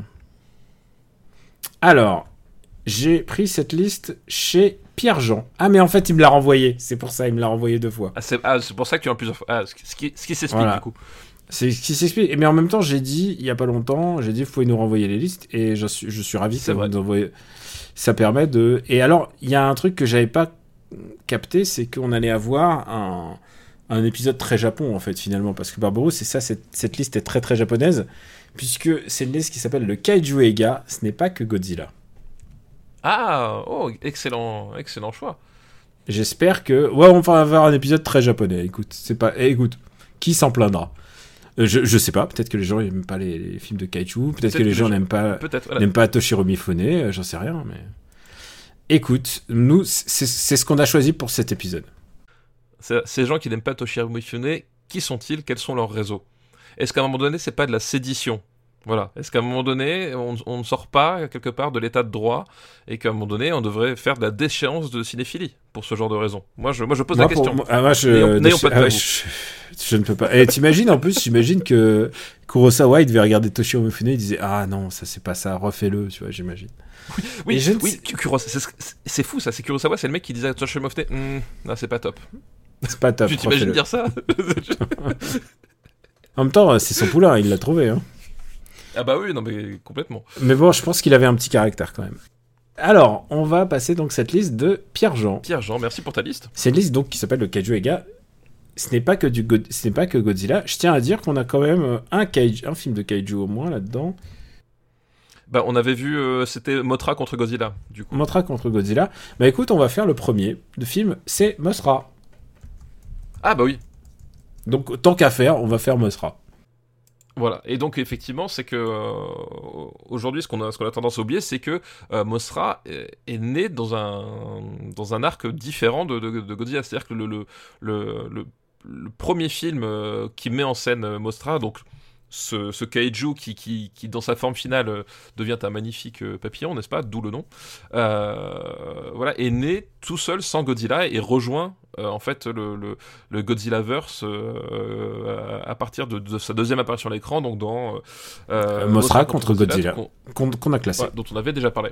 Tout à fait. Et, euh, et donc, mais par contre, oui, c'est deux, deux créations différentes, mais ça reste quand même une, une réalisation de Ishiro Honda, qui est, quand même, eff- effectivement. qui, qui est quand même le réalisateur attitré, enfin créateur, on peut le dire. hein. c'est c'est lui qui a vraiment créé le, qui a vraiment créé le style.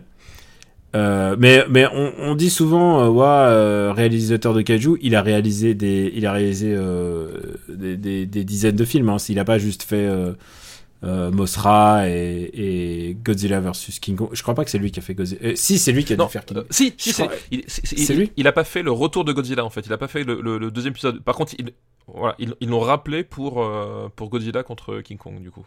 C'est un peu la team et c'est toujours Eiji Tsuburaya qui est qui est aux effets spéciaux. Eiji Tsuburaya qui est quand même assez connu puisque ensuite il va créer Ultraman.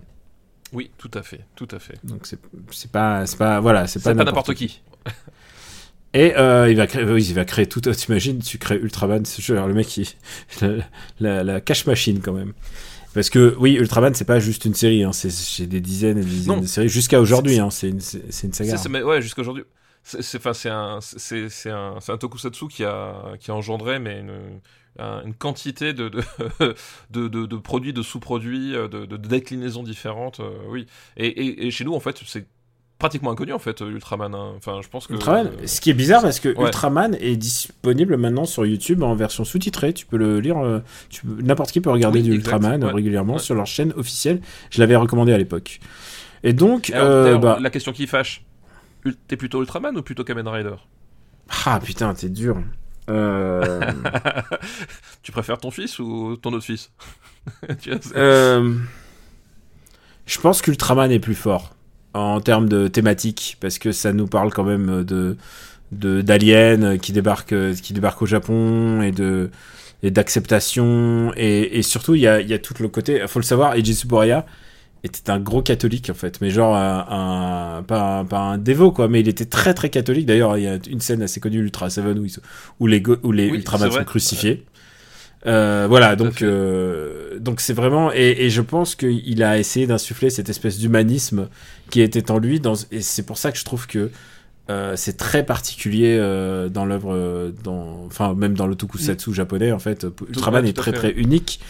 Kamen Rider par contre, je pense que c'est clairement les meilleurs bastons.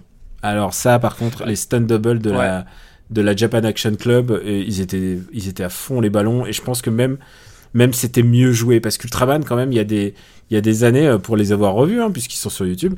euh, Il y a des années où c'est genre il y a des personnages comiques enfin tu vois il y a des il y a un petit peu euh, il y a un petit peu de poète poète voilà c'est c'est il tous les épisodes sont pas ouf quoi Kamen Rider, comme tu l'as dit, déjà effectivement en termes d'action, c'est quand même, c'est quand même top. Il a une moto, hein, ne l'oublions pas, c'est quand même important. Ce qui est intéressant aussi dans Kamen Rider, c'est qu'il a, c'est a, c'est son dilemme intérieur, c'est-à-dire qu'effectivement Kamen Rider, toute une partie de, de, de son arc, c'est qu'il ne choisit pas. euh, de- Il est fabriqué il ne par les méchants. d'avoir ce, voilà, il, il choisit pas d'avoir ce pouvoir, il, il- il ne, il- ne choisit pas d'être ce qu'il est, et qu'effectivement il est un, il est un, un instrument de, de destruction à la base en fait. Euh, et, et- et en fait il, va, il, il passe une partie du choix à lutter contre, euh, contre sa propre nature, et ça c'est, un truc que je trouve hyper intéressant dans le personnage de, de Kamen Rider. puis il y a un autre détail qui fait que Ultraman aussi c'est que c'est les meilleures maquettes de ville Ouais, Ultraman, ouais, bah oui, oui. Ultraman parce que Ouais. comme c'est un géant, euh, il y a quand même Ouais. un rapport d'échelle. Et puis il y a aussi beaucoup plus de véhicules volants. Euh, moi j'adore les Bah, voir c'est plus des délirant, maquettes. Ouais. Ouais. Ouais, c'est plus délirant, c'est sûr. Genre il y a des vaisseaux. Il y a un épisode entier où c'est genre une histoire d'avion qui se pose sur de l'eau euh, d'un lac. Enfin tu vois. Et genre moi je regarde des maquettes qui se. Tu sais je, je suis en train de me revoir hein, pendant le, le confinement, en train de regarder ça en mangeant des chocs à pic pendant le confinement. C'était vraiment, c'était, j'ai passé le meilleur confinement du monde. Euh, Et je trouve ça assez cool que généreusement il nous les file au fur et à mesure au compte-goutte. Tu vois, il nous, il nous laisse une partie de la série, ensuite il la retire et tout ça. Euh, je trouve ça cool que maintenant il soit un peu plus relax là-dessus, sur le fait que finalement il vaut mieux que les gens connaissent plutôt que connaissent pas. Quoi. Ouais, oui, oui, bah effectivement, ouais. ouais, ouais c'est vrai que euh, c'est une ouverture qu'il n'y avait pas avant et que et que on vous invite à découvrir du coup, Mm. ma foi. Ouais. Alors Mosra, c'est un peu différent comme Oui, délire, euh, puisqu'on revient on à a dévié un peu. Euh, puisqu'on a encore deux autres kaiju, on a deux autres kaiju derrière. Je sais pas si tu les as tous vus. Il y en a un qui est très nanarland, hein, je te précise. Ouais, euh, oui, bah, ça, c'est un peu le risque Euh, avec le genre, j'ai envie de dire. euh, Voilà, t'es parfois euh, à la Ouais, limite, ouais. voire plus. hein. Alors, euh, donc, euh, c'est quoi l'histoire déjà? C'est que c'est des petites En fées. l'astuce, c'est que- c'est que, que Mofra Ils sont, elles sont, ils sont capturés des ça, fées. en fait, Mofra donc, euh, euh, est, une, est une déesse protectrice euh, euh, d'une île, et, Ouais, d'une île et de son, et de son perdu quelque part dans le Pacifique et de son écosystème. Euh, et un jour, en fait, voilà, il y a, il y a deux scientifiques qui, a- qui atterrissent sur l'île, euh, qui découvrent euh, la faune, la flore, et qui découvrent justement que euh, l'île, alors je me rappelle plus le, nom de l'île comme ça, mais que l'île est peuplée de, fées, euh, de de très petite taille, et ils décident, un peu comme le British Museum, de, se servir et de repartir avec. Et forcément, ça va un tout petit peu énerver Mofra, qui va se, se réveiller et partir vers le Japon afin de bah, d'exprimer sa colère. Euh, voilà, et Mosra, donc du coup, euh, c'est encore l'époque où les, où les kaiju, du moins le kaiju titulaire du film, est encore antagoniste, quoi. Oui, oui, tout à fait. C'est euh, parce que au, bout d'un moment, Godzilla, ça va devenir le poteau. euh, voilà, c'est encore l'époque où ça casse des villes, mais cependant, euh, cependant, on va le voir, euh, Mosra va, on va, il va flip, il va flip flop. Oui. Je sais pas c'est quoi l'expression, mais il va, euh, il va volte-face à un moment. Enfin voilà, son, son, il va devenir un peu Bah, en gentil. fait, mais voilà, justement, alors, je je suis en train de me refaire les, les, les Godzilla euh, en ce moment parce que euh, bah, il y a la sortie de enfin de Shin Godzilla euh, dans sur les écrans français au cours de cet été. et du coup, voilà, j'ai voulu me replonger. Et c'est vrai que, en fait, tu faut, je crois que le, point névralgique de bascule, c'est vraiment Ghidorah, le, le, monstre à trois têtes. Euh, où là, euh, en fait, le, pitch, c'est ta Ghidorah qui arrive, euh, et t'as Godzilla et Rodan qui se mettent sur la gueule, et il y a Mofra qui débarque et qui leur fait Bon, les gars, vous êtes gentils, mais arrêtez de vous taper dessus, il faut qu'on aide les humains, quoi. Et vraiment, le, voilà, le, point de névralgique est là. Tout, ça, par télépathie. Effectivement. Hmm. ouais, ouais, c'est à ce moment-là que tout d'un coup, moi, je trouve qu'évidemment, moi, je trouve on en a parlé. Hein. J'ai dit que la version justement, la version moderne de Godzilla américaine, oui, avait trouvé le twist pour essayer de rendre euh, le, le fait que euh, il y a un flip flop entre Godzilla, que il est vu comme un antagoniste et en fait pas exactement. Euh, je trouve que c'est moins organique dans, dans ces films-là, mais en même temps, il y a, oui, il y a 50 ans qui les séparent. Il faut voir que le, si effectivement, moi aussi, je, je, trouve que l'écriture de, de, de, Godzilla, le personnage dans le, dans le film de, de Gareth Evans en, en 2014, euh, est si réussi, c'est parce que, notamment, tu vois que, que, ça a été écrit en, avec tout le bagage. C'est-à-dire que ils ont, le, film transpire la, connaissance de, des, des, séries originales euh, Godzilla et justement de, de ces moments de bascule, etc. Et combine ça avec l'image euh, euh, qu'ont les occidentaux de Godzilla en fait et, il arrive à, jouer sur ces deux euh, leviers pour faire fonctionner son personnage et les twists qui vont avec. Et effectivement, si le Godzilla 2014 fonctionne aussi bien, c'est parce que justement il, a, il, a analysé ces films-là et notamment la série des, des Mofra qui vient se greffer à Godzilla et aussi les trucs qui pouvaient être améliorés quoi. Euh, il faut le dire aussi. Euh, alors, il y a des belles scènes de destruction dans ce film. Euh, j'en parlais dans Ultraman. Je trouve qu'il y a des, vraiment des, des, scènes de. Genre, ce coup-ci, ils disent Ok, Eiji il dit Vous voulez voir des, des, villes se péter? Je vous donne ça. Et il y a vraiment des très. très je, trouve, je trouve que c'est un des plus beaux, en fait. en termes de destruction, vraiment, il y, a des, il y a des très belles choses hein, dans ce film-là. Mais alors, par contre, toute la partie humaine, faut le dire, c'est bah, nul. C'est un, comment dire, c'est un espèce de, de paradoxe avec lequel ils vont, ils vont toujours lutter en fait. Euh, dans les, dans les Kajo Eiga, euh, voilà, c'est qu'est-ce qu'on fait des humains. Euh, qu'est-ce qui, voilà, le, premier Godzilla, on en reparlera peut-être un jour. déjà de par son caractère pionnier faisait quelque chose de très différent, mais avait quand même un, soin d'écriture qui était vraiment, euh, euh, vraiment différent. Et c'est vrai que par la suite, beaucoup, beaucoup de, de Keijo Eiga vont lutter avec ce, problème-là, en, te greffant parfois des, histoires de euh, annexes qui sont complètement, enfin, complètement perchées. Euh, voilà, et, euh, et, là, effectivement, on n'y échappe pas, c'est-à-dire que tous les enjeux autour de, des scientifiques, des faits, des choses comme ça, c'est un peu long. c'est un peu long. ça fonctionne pas, pas super bien. Non, mais il faut le dire, je crois que c'est les fées qui commencent à chanter euh, pour que Mosra se réveille et. Voilà, et on peut le. Non, c'est pas ouf. Bah, disons qu'en fait, le, le, le, bon, le truc déjà, faut, faut, faut que tu arrives à croire à l'existence de ces faits euh, minuscules. Euh, bon, admettons, parce que oui, en plus les mecs ils les capturent, donc il y a déjà deux rapports d'échelle. Parce qu'il quand ils les capturent, ils tombent dessus par hasard et, euh, et ils les chopent avec leurs mains et ils les mettent dans le sac. Enfin, tu vois. c'est les, les mini pouces quoi. Donc déjà, il faut que tu arrives à y croire à ça et et si tant est que tu arrives à, à, y croire et à te, à te projeter dedans, euh, il y a aussi effectivement tout ce, tout, ce côté où euh, ils n'arrêtent pas de, venir revenir sur les champs, sur les espèces de scènes d'incantation, sur les machins. Euh, et en fait, c'est très répétitif, pas très intéressant. Il y a beaucoup de temps. Il y a beaucoup, il y a beaucoup de temps avant que ça euh, commence Par contre, effectivement, le, il y a un truc qui, je trouve très très intéressant euh, dans Mofra et qui euh, qui, était pas dans, dans Godzilla, c'est le c'est la c'est l'aspect chrysalide en fait. puisque ah le truc qui, est sur lequel il tire pendant des heures. C'est qu'en fait il y, a cette idée que le le, le, le kaiju a une première forme va muter et en fait quand euh, quand euh, quand il mute euh, c'est encore pire. Et, ça ça je trouve ça intéressant d'avoir introduit ça dans ce dans ce film là c'est quelque chose qui va être excessivement bien réutilisé dans Shin Godzilla notamment. Et, là je trouve que ça apporte quelque chose parce que justement il y a, y a, ce côté t'as une première scène de destruction puis une espèce de temporisation. On, se dit bon ça y est là c'est plié. Et puis d'un seul coup il y, a, cette espèce de deuxième vague qui, euh, qui débarque et là par contre euh, là par contre ça, ça, ça, ça, chie des bulles mais pas à moitié quoi puisque euh, l'un des pouvoirs de, de, Mofra c'est sa taille et en fait quand, quand Mofra vole avec la, le, ses battements d'ailes, en fait, il va emporter les chars d'assaut, les, les, les, les, véhicules, etc. Oui, ça va voler comme si c'était des, des trucs en carton. Techniquement, c'est des trucs en carton. oui, techniquement, c'est des trucs en carton, effectivement. Euh, mais justement, c'est intéressant parce qu'on on est sur une modalité vraiment complètement différente euh, bah, de Godzilla ou de, ou, de, King Kong en termes de destruction. Quoi. Il y a un côté euh, peut-être plus, plus allégorique encore, en fait, quelque part. voilà, les, tsunamis, les choses comme ça, il y, a, vraiment un côté force de la nature qui, que je trouve assez intéressant. Voilà, bon bah écoute, à part les faits dans des petits chariots, parce que c'est ça aussi, putain, il y a les faits dans les petits chariots là.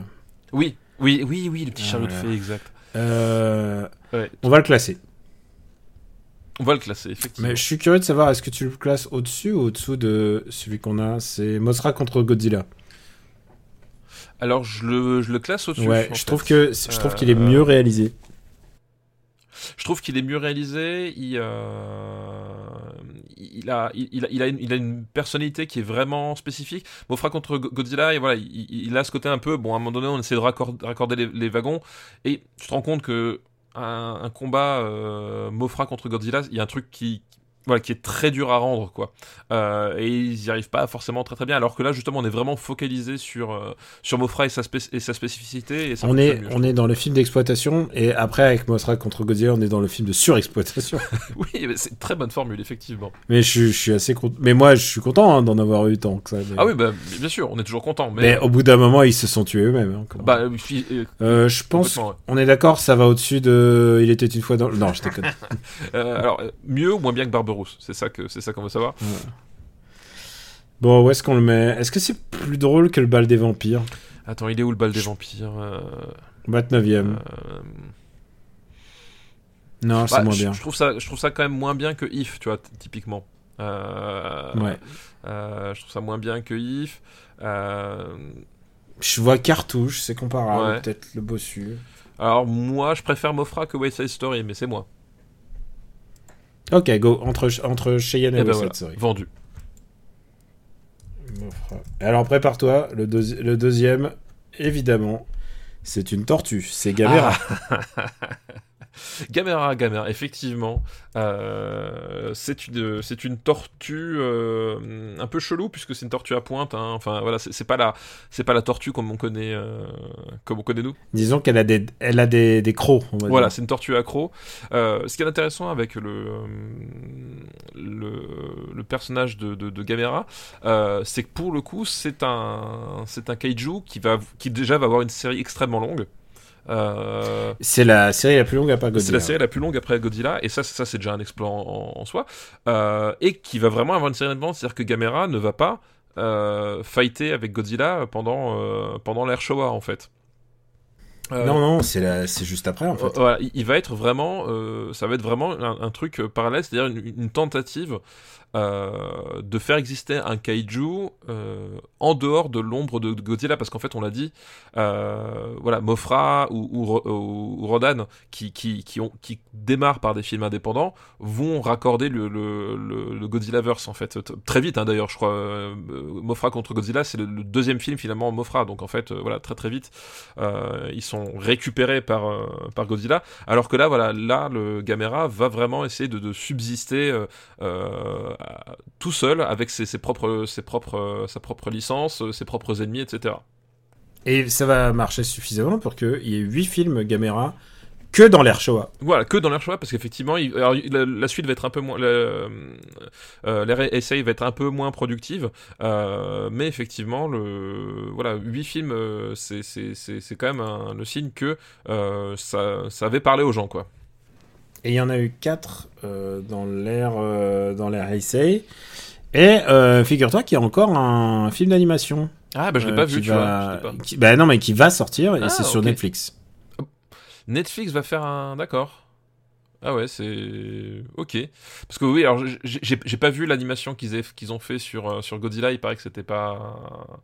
euh, la série Netflix là qu'ils ont fait, c'était pas top. J'ai pas osé regarder. Mais- De quoi le sur euh, Ultraman? Non, non, Go- Godzilla, ils ont, ils ont, ils ont fait un. Mi- Ah, ils ont fait un c'est truc. une mini-série, ouais. c'est- deux épisodes ou trois, c'est un truc assez court, mais il paraît que c'est Mm. c'est vraiment pas top, alors du coup j'ai pas, j'ai pas osé regarder. Mais je sais, Mais je sais un pas jour, par, un jour par pur complétisme, il faudra. Mais ils ont fait un Ultraman hein, spécialement sur Netflix qui s'appelle. euh, J'ai oublié Ultraman, je sais plus comment. Je trouve ça bien que Netflix file de l'argent pour faire des caméras et tout ça. Et des, des- Oui, oui. C'est pas plus mal hein, que quelqu'un les fasse. quel- ouais, faut bien que quelqu'un les fasse et fasse subsister le, le voilà, maintienne la flamme, euh, la flamme vivante. Et euh, bah, revenons-en à ce Gamera. Oui. Donc euh, avant qu'il se affronte euh, Jigger, Balugon et tous les autres. Donc euh, c'est euh, évidemment il y a une histoire de bombe atomique euh, qui est liée. Et, c'est les Russes en plus, je crois, dans, mon souvenir.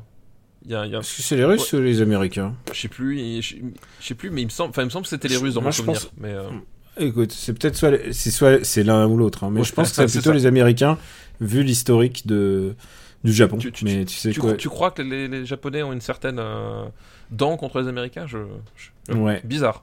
Ouais, je crois. Euh, et donc, euh, et donc voilà, euh, et, et donc il y a une bombe atomique, et puis aussi que ça réveille Gamera. Gamera sauve un enfant en fait au début. Ah oui. Et c'est ça où, c'est ça où tu vois qu'il est gentil en fait. Oui, oui. Alors il y a un Genre, il a se bat contre les, les navires et tout ça, mais en fait il sauve, il sauve un enfant. Et, et l'armée, et l'armée va essayer de le défoncer. Et en fait, et en fait, on va comprendre que, au fur et à mesure que c'est déjà un gentil. Lui, il n'a pas de phase, phase méchant, voilà. Euh, et à la fin, je crois que, il- enfin, je veux pas spoiler, mais bon, il y en a eu d'autres films, hein, donc euh, il se planque. Mais on peut, on peut comme, je crois que le gamin peut aller le voir ou un truc comme ça. Enfin voilà. Est-ce que tu aimes Gamera?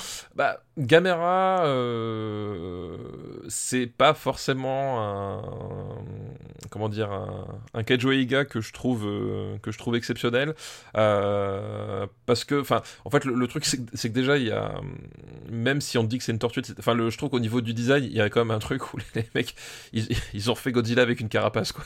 tu vois ce que je veux Ils dire se sont pas fait chier. Ils ouais, sont ouais, pas ils fait se sont qu'est-ce qu'est-ce qu'on pourrait faire, ouais. Euh, Il y a un peu de ça, surtout qu'en plus, euh, euh, Gamera euh, souffle lui aussi du, euh, Du de- feu. du euh, voilà, donc il y a, il y a quand même ce, ce côté. Euh, Eh, ce faut le dire, c'est quand même le studio concurrent de la Toei qui fait ça. Oui, oui, bien sûr, bah oui. C'est la Daiei et Daiei, du coup, eux, ils se disent, euh, on va, on va milquer ça à fond et ils sont là pour prendre les, ils sont vraiment là pour prendre l'étude. C'est pour ça qu'il y en a eu autant. Alors que euh, sinon, ils auraient fait que des films Go- Godzilla encore, hein, tu vois. Et Ouais. euh, c'est assez vous de voir que de ce film-là, ensuite, ils en ont fait autant. Oui, Ça, je trouve que c'est- assez incroyable. C'est-à-dire qu'effectivement, le, le film est, est pas forcément super. Par contre, il y a un truc que je trouve, euh, que je trouve assez réussi malgré tout dans, euh, dans Gamera. C'est- alors déjà, alors c'est sans doute une question de moyens. hein, on va pas se voler la face non plus. Euh, mais le film est en noir et blanc. Euh, alors qu'il sort en plein milieu des années 60, voilà, Mofra est en, est en, est en Technicolor, etc. euh, voilà. Mais je pense que c'est avant tout une question de moyens. hein, ça coûtait quand même moins cher de faire en noir et blanc. Et, euh, et du coup, le, le, le, le travail de maquette sur, la, sur, sur certaines scènes en, en noir et blanc est, est en fait assez cool, je trouve.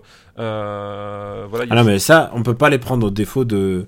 de dès qu'il s'agit de casser des villes, ils sont, ils sont extraordinaires. Vraiment, il y, a des, il y a des très très belles scènes de destruction. quoi. Ouais, ouais, je, je trouve aussi qu'il y, a- il y a vraiment un truc. Voilà, je me, sou- je me souviens de, de- En fait, ce qu'il y a d'intéressant dans, dans, dans, dans Gamera, ch- chose que va, que va plus faire forcément Godzilla euh, par la suite, euh, mais c'est que du coup, oui, ils, ils vont, euh, ils, ils vont vraiment avoir. euh, voilà, Godzilla, en fait, une d'un.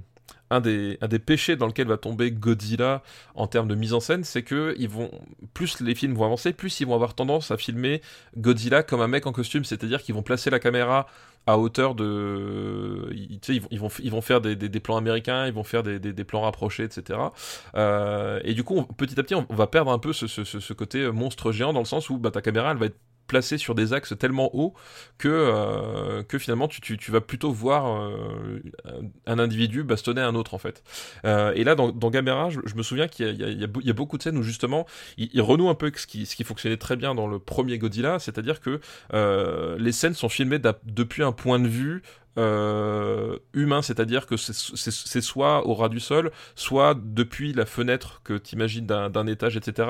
Donc c'est et il y a un truc où voilà, Gamera est souvent filmé de plus bas que Godzilla à cette époque-là, euh, et ça donne donc, des scènes de destruction que je trouve qui fonctionnent, euh, qui fonctionnent pas si mal parce que justement on, retrouve un peu cet angle, cet, angle où ah oui, on, va pas le filmer à, haute, à hauteur de, monstre, mais on va le filmer à hauteur d'humain. Et il y a certaines scènes voilà où, justement on va, le placer vraiment dans le décor. Euh, voilà, il y a un moment donné, il, il, attaque une centrale nucléaire parce que justement euh, Gamera en fait et euh, fonctionne euh, à l'énergie brute, et ben qu'est-ce qui produit le plus d'énergie qu'une centrale nucléaire? Pas grand-chose à l'époque. Donc du coup, il va aller de source d'énergie en source d'énergie. Encore aujourd'hui, encore aujourd'hui. Encore aujourd'hui. Voilà. Après, il bah, y a l'EPR de Flamanville, hein, la fierté française. Je sais même pas s'il a déjà ouvert en fait. Mais en tout cas, voilà, il, il va aller de source d'énergie en source d'énergie, et tu vas avoir toutes ces scènes en fait qui vont être filmées avec des, des, des, des, plans, des, des, grands plans larges, lui qui va arriver du, du fond euh, et qui du coup voilà va, va détruire le, le, le décor de, du fond vers, vers, nous et ça fonctionne, fonctionne plutôt bien. Donc euh, il s'en sort pas si mal en fait, euh, mais le truc c'est que voilà, il, il, il apporte pas, enfin il apporte pas une once d'originalité ah bah, Si. Dès le, dès le début, il, oui. il sauve des enfants. Voilà, c'est ça. Dès, dès, le début, effectivement, on, on... c'est Gamera l'ami des enfants. Ouais, on, on s'est trompé de tortue, euh, mais voilà. Mais en dehors de ce, de ce truc-là, voilà, il, tu, tu, sens quand même le, le, le, côté cahier des charges en fait. Euh, ah bah évidemment, voilà. évidemment, évidemment. Le, film est, est et attachant. Comme je l'ai dit, il y a certaines scènes de destruction qui restent vraiment cool, mais il y a bon, voilà. Je pense que c'est c'est même, euh... je sais pas, on a quand même deux beaux films avec des scènes de destruction quand même. Ah bah oui, non, mais complètement. C'est vraiment des très très belles maquettes. Hein. C'est vraiment. Euh... Ah, et, et, et, pour le coup, en plus, c'est ce qui est intéressant, c'est que on c'est c'est des scènes de destruction qui sont très complémentaires. Hein. La, la, les scènes de destruction de Mothra n'ont rien à voir avec celles de Gamera et inversement. Euh, et sortent quasiment la même année en plus, je crois. Disons que si il faut comparer, Mothra, le problème, c'est qu'on doit se taper les petites fées. Oui, c'est ça. Et là. Là, il est plus court dans mon souvenir. Le film passe assez vite. Euh, et effectivement, t'as moins le côté euh, what the fuck avec les avec les faits. C'est vrai, c'est c'est un film genre il doit être c'est une heure et quart en tout cas. Ouais, c'est dans mon souvenir. Ça, c est, c est et en sachant que ça c'est sans doute la version japonaise, mais ce film a été retourné en version américaine où ils ont viré les comédiens et ils ont foutu des, des scênes tournées par des comédiens américains. Parce que Comme, ce qu'ils avaient fait pour Godzilla, ce qu'ils avaient fait ce pour Godzilla. Fait pour Godzilla effectivement. Je crois que pour Godzilla, il y avait, il y avait, je, je, je, je me, je sais pas s'il y avait pas Orson Welles qui était dans le coup, comme ça. Là, tu sens qu'il y a moins de budget, ils ont. Oui, oui, ouais, bah, pas, euh, clairement. Mais euh, oui, c'est pas, c'est pas étonnant quoi. Hmm. Bon, on va, on va le classer peut-être. On va le classer effectivement. Euh, alors, par rapport à oh, parce que là on a, on a, on a plein de Kaijo Ega. Euh... là, on en a on en a trois donc. on, on voilà d'un seul coup on a, on a rempli le quota. On va en avoir un quatrième. On va, on va remplir le quota. Euh... Euh, la prochaine fois on fera des films français j'annonce.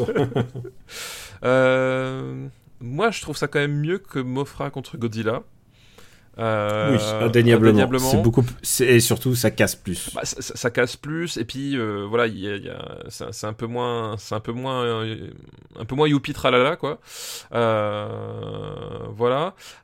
Mais est-ce que c'est, est-ce que c'est mieux que Mofra? Alors ça, c'est une vraie question. C'est une vraie question. Moi je, moi, je pense que c'est mieux que Mofra. Euh, bah, je peux l'entendre. En fait, le truc, c'est qu'effectivement, euh, je pense que je, je j'aime beaucoup. Ça, ça c'est en termes de design, quoi. Genre entre un papillon. si tu me demandes au fond de moi, euh, entre un papillon et une tortue, je préfère une tortue. Tu préfères une tortue. Mais en même temps, ce que je disais, c'est que Mofra, ce qui est intéressant, c'est que c'est c'est une c'est une c'est une espèce de déesse en fait. Enfin, moi, j'aime bien l'espèce de contraste qu'il y a et la particularité qu'il y a que euh, qu'elle va qu'elle va détruire sans toucher, quoi. Euh, je trouve je trouve c'est quand même un truc qui, qui est assez, qui est assez ah, c'est ça me rappelle ton ton précédent ministre de l'éducation. voilà, oui. Effectivement, détruire sans y toucher. Euh, donc j'aime bien cette particularité-là, euh, et j'aime bien l'originalité que propose Mofra à ce, à ce compte-là. C'est vrai que Mofra est plus original. Ouais. Euh, maintenant, effectivement, le, je pense que moi, comme, comme je disais, j'ai revu les Godzilla, mais je, je, me contente vraiment de la série principale. Je regarde pas, pas j'ai pas revu Rodan ou des choses comme ça. Maintenant, je pense qu'à revoir, euh, je pense que le, tout le passage avec les, avec les etc., je sais pas si je, je supporterais euh, aussi bien. Ah non, il, faut- Voilà. il faudrait que je. Enfin, ou alors, il faut. faut... Avec un coup dans le nez, tu sais que je bois pas. Oui, mais Euh, ouais. voilà. Mais je pense qu'effectivement, Gamera est plus facilement digérable que Mofra. Parce que ça. Parce que ça reste Kaiju 1.0, quoi. C'est Kaiju 1.0, puis les, les enjeux sont assez simples. hein. Il y, a, y a y a des militaires sur fond de guerre froide, ils font une connerie. Euh, c'est les, euh, c'est- Envoyer l'armée. Envoyer l'armée, euh, c'est les humains qui Euh, trinquent, et à la fin, c'est les scientifiques qui résolvent le truc. Godzilla, pardon, Gamera casse des villes. Voilà. Voilà, enfin, c'est vraiment ça. Donc effectivement, il y a un côté peut-être plus, c'est- plus digeste, je pense effectivement. si vous voulez effectivement vous, approfondir votre votre culture kaiju, c'est, je pense que c'est Je le mets. Sous le jour le plus Oui. long, mais et les Cheyennes qui séparent Mothra et Godzilla. Eh ben, écoute, très bien. Ah, et Mothra et Gamera. Très bien. Et alors, le dernier film de la liste, attention, accroche-toi. Ouf. C'est Frankenstein conquiert le monde. De Frankenstein. Honda. Oh la vache. Ah, attends. Euh, Est-ce que j'ai vu ça? Frankenstein conquiert le monde? Alors ça me dit rien, mais euh, attends. C'est japonais aussi du coup? Ah bah oui, oui, bien sûr. C'est un film de Ishiro Honda. C'est Chiron. Alors, alors, attends. Ah putain. Oui, alors. Et alors, c'est un, film, si tu refais une recherche. le alors, il s'appelle en Japon Frankenstein versus Baragon. Baragon, oui, exact. Putain, j'avais. Baragon. Baragon. Et, Ah. Et alors, et alors le truc, euh, c'est que si tu fais une recherche, la première, la première euh, trouvaille, c'est euh, les camarades de Nanarland qui avaient fait une fiche. Oui, parce qu'en fait, le, le- un des personnages euh, principaux, c'est un. Comment ça s'appelle C'est un.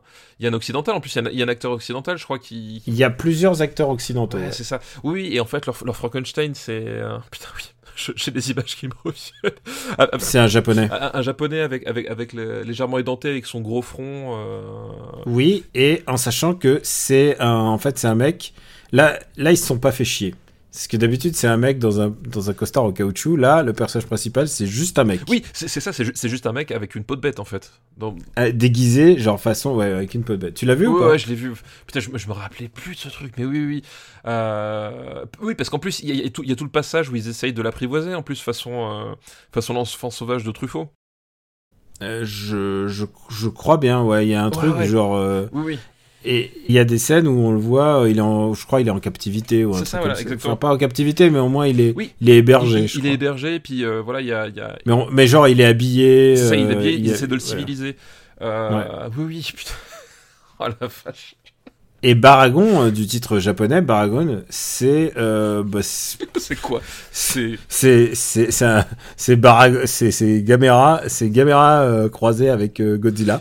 Bah, c'est- c'est Euh. c'est- c'est Gamera quand il sort de cuite le samedi soir, en fait. Non, honnêtement, si vous si vous savez qui est euh, on a un personnage très important dans le lore de Super Ciné Battle qui apparaît dans Star Wars Holiday Special. oui, effectivement, je vois ce que. tu vois de qui je je parle de qui tu parles. Et il y a un personnage qui s'appelle Lumpy. Oui. Et ben en fait, euh, Baragon, il a un peu la tête de Lumpy, il a un peu la tête de Godzilla, mais version Lumpy, c'est-à-dire on dirait qu'il a vraiment un, on dirait une version malade. Ouais, c'est- honnêtement, c'est vraiment, ils, ils avaient, ils ont dû prendre un costume de méchant d'Ultraman et le customiser parce qu'il est ridicule. Ouais, il a une espèce de corne au milieu du pif, il, res- il ressemble à une espèce de Ouais. chien avec des écailles, enfin, ça, c'est- un truc, faut faut le voir pour le croire. Ouais. Et il y a vraiment des. Et alors, c'est- le mythe de Frankenstein, mais oui, le Japon n'avait rien compris. C'était et du coup euh, c'est assez ridicule parce que les scènes de baston, la scène de baston à la fin où tu vois ce mec normal qui se bat contre un cube en caoutchouc, enfin contre un monstre en caoutchouc, c'est euh, c'est c'est pathétique. C'est assez pathétique, mais voilà, c'est un film, un film qui existe. Et si c'est c'est vraiment un indice, hein, si il y a une fiche Wikipédia, euh, pardon, s'il y a une fiche Nanarland, c'est vraiment que ça mérite. Ils, font, ils, ils font pas les fiches Nanarland si c'est. Ils- ils le font pas au hasard. Pour rien. Ouais, voilà. Tu, tu, tu l'as vu, toi? Ouais, je, je- je l'ai vu il y, a, il y a- assez longtemps. Et, euh, et- mais je, je crois que le, le- le mot que tu as que tu as utilisé, euh, pathétique, euh, est assez juste parce que je crois qu'en plus, enfin, comme je disais, en fait, il y, y a tout ce. Bah, comme dans tous les Kaiju Eiga, t'as as un passage avec des scientifiques, et là, le- la particularité, c'est qu'en fait, à un moment donné, ils, ils essayent un peu de le, voilà, de, de- de- de le domestiquer, euh, puisque euh, évidemment, ils n'y arrivent pas, et puis après, on aboutit sur la base. Et il y a un côté, euh, bah, il y a un côté Simple Jack, en fait. Ah putain, mais c'est ça que je voulais. c'est- Oui, c'est un peu Simple Jack. C'est- Donc c'est- Simple Jack, c'est dans Tropic Thunder. Tropic Thunder, mais c'est- vraiment. euh, et si Simple Jack mesurait 6 mètres de haut? Euh, Il y a, y a un peu de ça et c'est genre, c'est genre, il y a des scènes un peu. euh, Tu vois Greystock? Oui, non, mais oui, oui, et c'est exactement ça. tu vois ouais. un peu genre, ouais. un peu genre le bon sauvage. Ouais, ouais. Un peu comme ça. Et bah, bah c'est pas ouf. hein. Et il y a rien qui, y a rien qui va. C'est ça qui est génial. Ouais, et ça fonctionne pas super. Les scènes de destruction, bah, c'est pareil. Enfin, il y a des. euh, Elles sont, elles sont Ah, nulles parce qu'en plus, en plus, ça se passe en forêt, se bat- crois, en plus. C'est ça. ils se battent, ils se battent dans la, dans une plaine Ouais. et tout. euh. Enfin après, dans une plaine, en général, t'as quelques câbles électriques à péter, mais c'est tout ce que t'as, quoi. Oui. C'est, pas super. Non, non, mais c'est. Il y a un truc, enfin, je, je sais pas exactement ce que ce que ce qu'essaye de faire euh, Ishiro Honda, parce que voilà, il, là, il a un, il a un kaiju qui, euh, qui en fait est, est d'apparence presque humaine, etc. Mais en tout cas, ça n'a pas grand chose à voir avec le mythe de Frankenstein, déjà. Euh, so- soyons, soyons clairs là-dessus. Euh, et euh, ce qu'il essaye de faire, le, le- voilà, c'est cette espèce de côté, justement, oui, les kaiju ont un cœur, il, est- il est humain lui aussi. Enfin voilà, il y, a, un côté Simple Jack, voilà, il y a et, et ça, en, dev- ça en devient vraiment hilarant parce que euh, parce que les, les scènes fonctionnent pas, c'est- vraiment grotesque quoi. Euh, c'est vraiment grotesque et, je, et suis même pas sûr que, Honda lui-même ait, mis vraiment euh, toute son âme et tout le temps qui, était nécessaire à filmer ce, truc ouais, c'est chaud. C'est chaud, mais en même temps, avec la coprode américaine, il y a un truc assez légendaire, c'est qu'il y a une deuxième fin, euh, même, je sais pas s'il y a que deux fins, mais en tout cas, il y a au moins une de- deuxième fin alternative où à la fin, Frankenstein se bat contre un poulpe géant. Oui, exact. Ouais, tout à fait. Ah, t'as vu la version Non, poulpe géant j'ai vu que des photos, Ah ouais. mais euh, oui, je connais, connais l'histoire. Et qu'en fait, euh, il se- Frankenstein se fait battre par un poulpe géant. Et pourquoi? C'est parce qu'il y a eu un poulpe géant dans euh, King Kong vs Godzilla, en fait. Oui, oui, non, mais puis, puis le poulpe géant, euh, ça, ça renvoie aussi à euh, 20 milieux sous les mers, etc. Enfin, c'est c'est un- c'est- c'est- c'est une créature qui, qui, a, qui, a, qui a de la gueule hein, aussi. Donc, oui, c'est- c'est- mais j'ai- jamais vu cette. Enfin, j'avais vu que des photos. Je savais pas qu'elle avait été qu'elle avait été tournée, tu vois. Donc, Non, elle a vraiment été tournée, en fait. Mais c'est sur la demande des Américains. Donc oui, parce qu'il y a pas mal de... Il y a quelques... Il y a... Il y a un comédien qui s'appelle Nick Adams euh, qui, est de- qui est dedans et qui était un joueur de... Enfin, pardon, un joueur. Qui était un acteur de... De, de western, beaucoup. Mhm, parce ouais. que vu l'époque, euh, il jouait beaucoup de western. Et euh, voilà. Sinon, enfin, c'était surtout des alibis. Et bien sûr, il était doublé en japonais et vice-versa. Enfin, oui, bah oui, évidemment. Ouais. Et en plus, euh, il y a une version anglaise, du coup, assez, qui est venue assez vite aux États-Unis. Et si tu as l'occasion, et ça je sais pas parce que moi j'ai jamais vu la version anglaise, tous les personnages euh, japonais sont doublés façon Michel Leb. Oui, oui, c'est vrai. Tu vois, vois ce c'est genre, c'est vraiment à ce niveau. On n'est pas dans une période avancée de, l'histoire de l'humanité. Non, non, effectivement, oui, je, je vois exactement ce que tu veux dire. Ah là là, c'est du bon cinéma quand même. Ah là, bref, du coup. euh, Mais tu vois, je me rappelais plus le titre exact, mais oui, maintenant que tu. euh, pff, les- les- les- Tu sais, les flashs me reviennent. euh, Les flashs me reviennent. c'est- mais mais il y a qu'un seul film Flash, il vient de sortir. Tu as saisi la balle au bon. Ah, Euh, je, je ne l'ai toujours pas vu non plus, d'ailleurs. Euh, Ah, mais écoute, c'est du grand cinéma. C'est mon blockbuster préféré, je tiens à te le dire, hein, c'est mon blockbuster préféré au-dessus de. De, De quoi Impossible. conquiert le monde? Non, euh, The Flash. au-dessus de, au-dessus de Mission Impossible. La rédaction Oh, s'engage.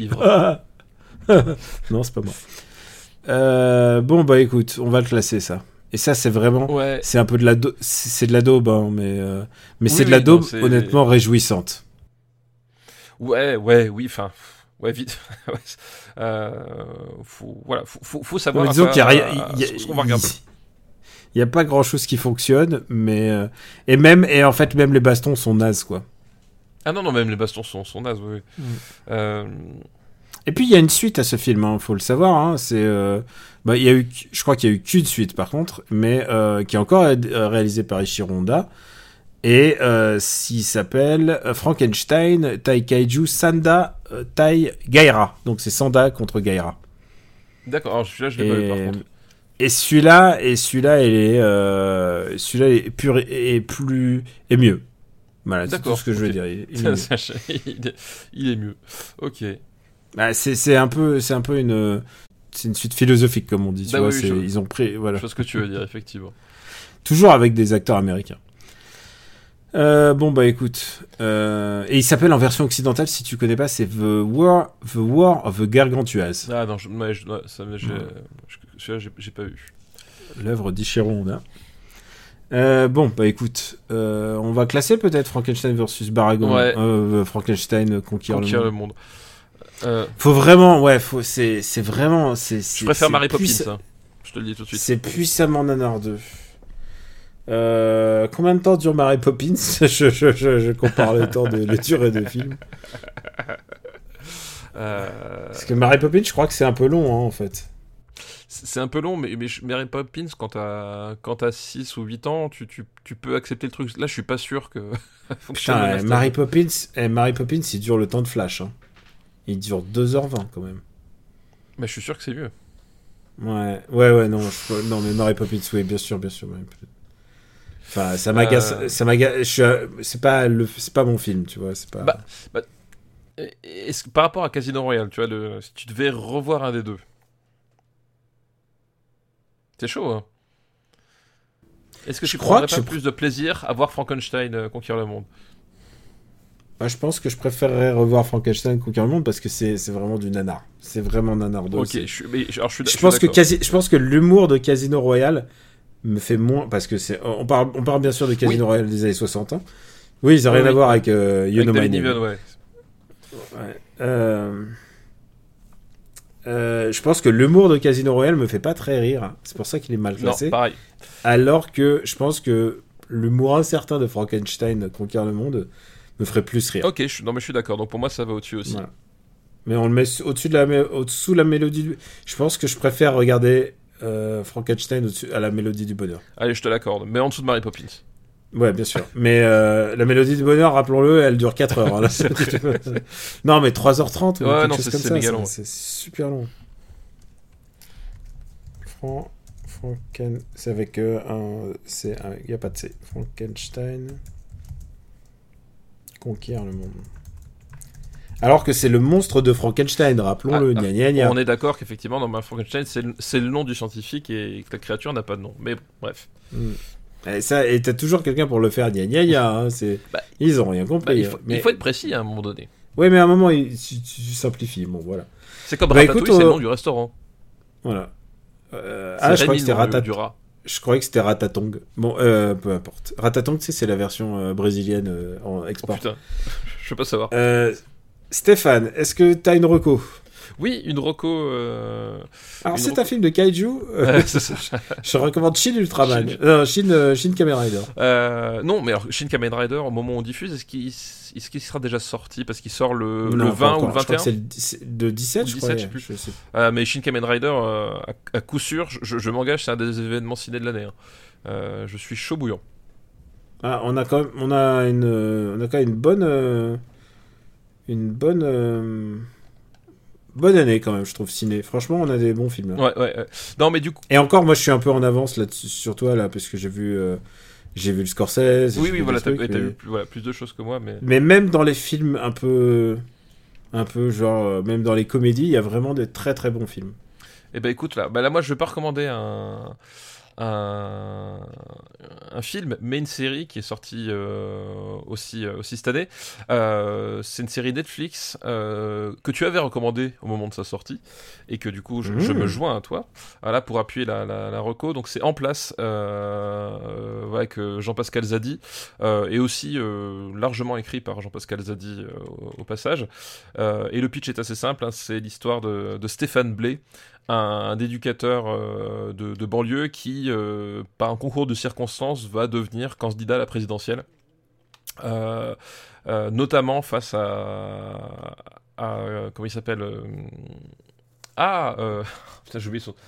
Benoît Poulvord, voilà. Euh, Not- Benoît Poulvord, ouais. Notamment face à, Mais je, je l'ai vu il y a un petit bout de temps. notamment face à Benoît Poulvord, euh, voilà, qui, qui est l'élu de, de la ville où il est éducateur euh, et qui, voilà, qui représente en fait le, vraiment ce qu'on appelle un éléphant socialiste, mais période, toutes les périodes de, de, de magouille, voilà, les, ceux, ceux, ceux, ceux- ceux qui traînent encore le- les, les boulets, les vieilles habitudes. Et il va être assisté dans sa campagne par Éric Judor, qui va jouer un directeur de campagne, euh, voilà, pas forcément euh, très honnête, mais euh, Eric Judor, il est jamais aussi bon que quand il joue des, pourritures. Et c'est vraiment chouette parce que déjà c'est vraiment drôle, première chose. J'ai eu des vrais vrais fous rires sincères pendant pendant la pendant la série. Il y a des trucs vraiment super. Et puis surtout, voilà, j'aime beaucoup la façon qu'a Jean-Pascal Zadi de décrire son personnage, c'est-à-dire que c'est c'est à la fois un type extrêmement touchant et à la fois un type extrêmement pathétique quoi. Euh, et euh, et je trouve qu'il il- il maintient le bon équilibre, c'est-à-dire que euh, il y a y a pas, enfin on peut, peut créer un certain angélisme en fait par rapport à, ce personnage-là, à sa condition sociale, etc.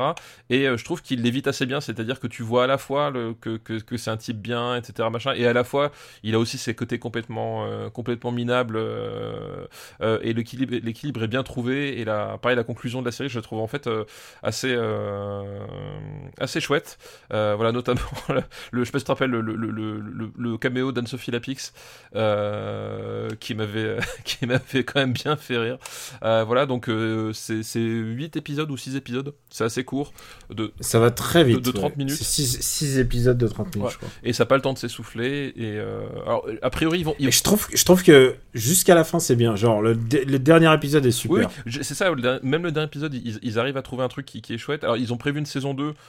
Moi, je pense que c'est pas nécessaire parce que euh, voilà, je trouve qu'il y, a- vraiment un truc, euh, ça, se conclut là. Il y a vraiment le voilà, la parabole, je trouve, fonctionne très très bien. On verra ce que donnera la saison 2. Mais en tout cas, vous pouvez toujours voir cette saison 1 qui, qui, qui est vraiment chouette, quoi. Euh, bah écoute, euh, je peux que plus soyer puisque je l'ai recommandé à l'époque. Moi, je vais recommander une série aussi. Et c'est une série que je suis en train de regarder. Je suis je suis, j'approche la fin de la première saison. Et c'est une série qui est disponible sur Netflix. C'est une série russe. Et bah ouais, bah c'est bien parce qu'on, je pense que c'est pas un truc qui doit être mis en avant par Netflix parce qu'il y a tellement de Non, contenu qui arrive sans qu'on sache. euh.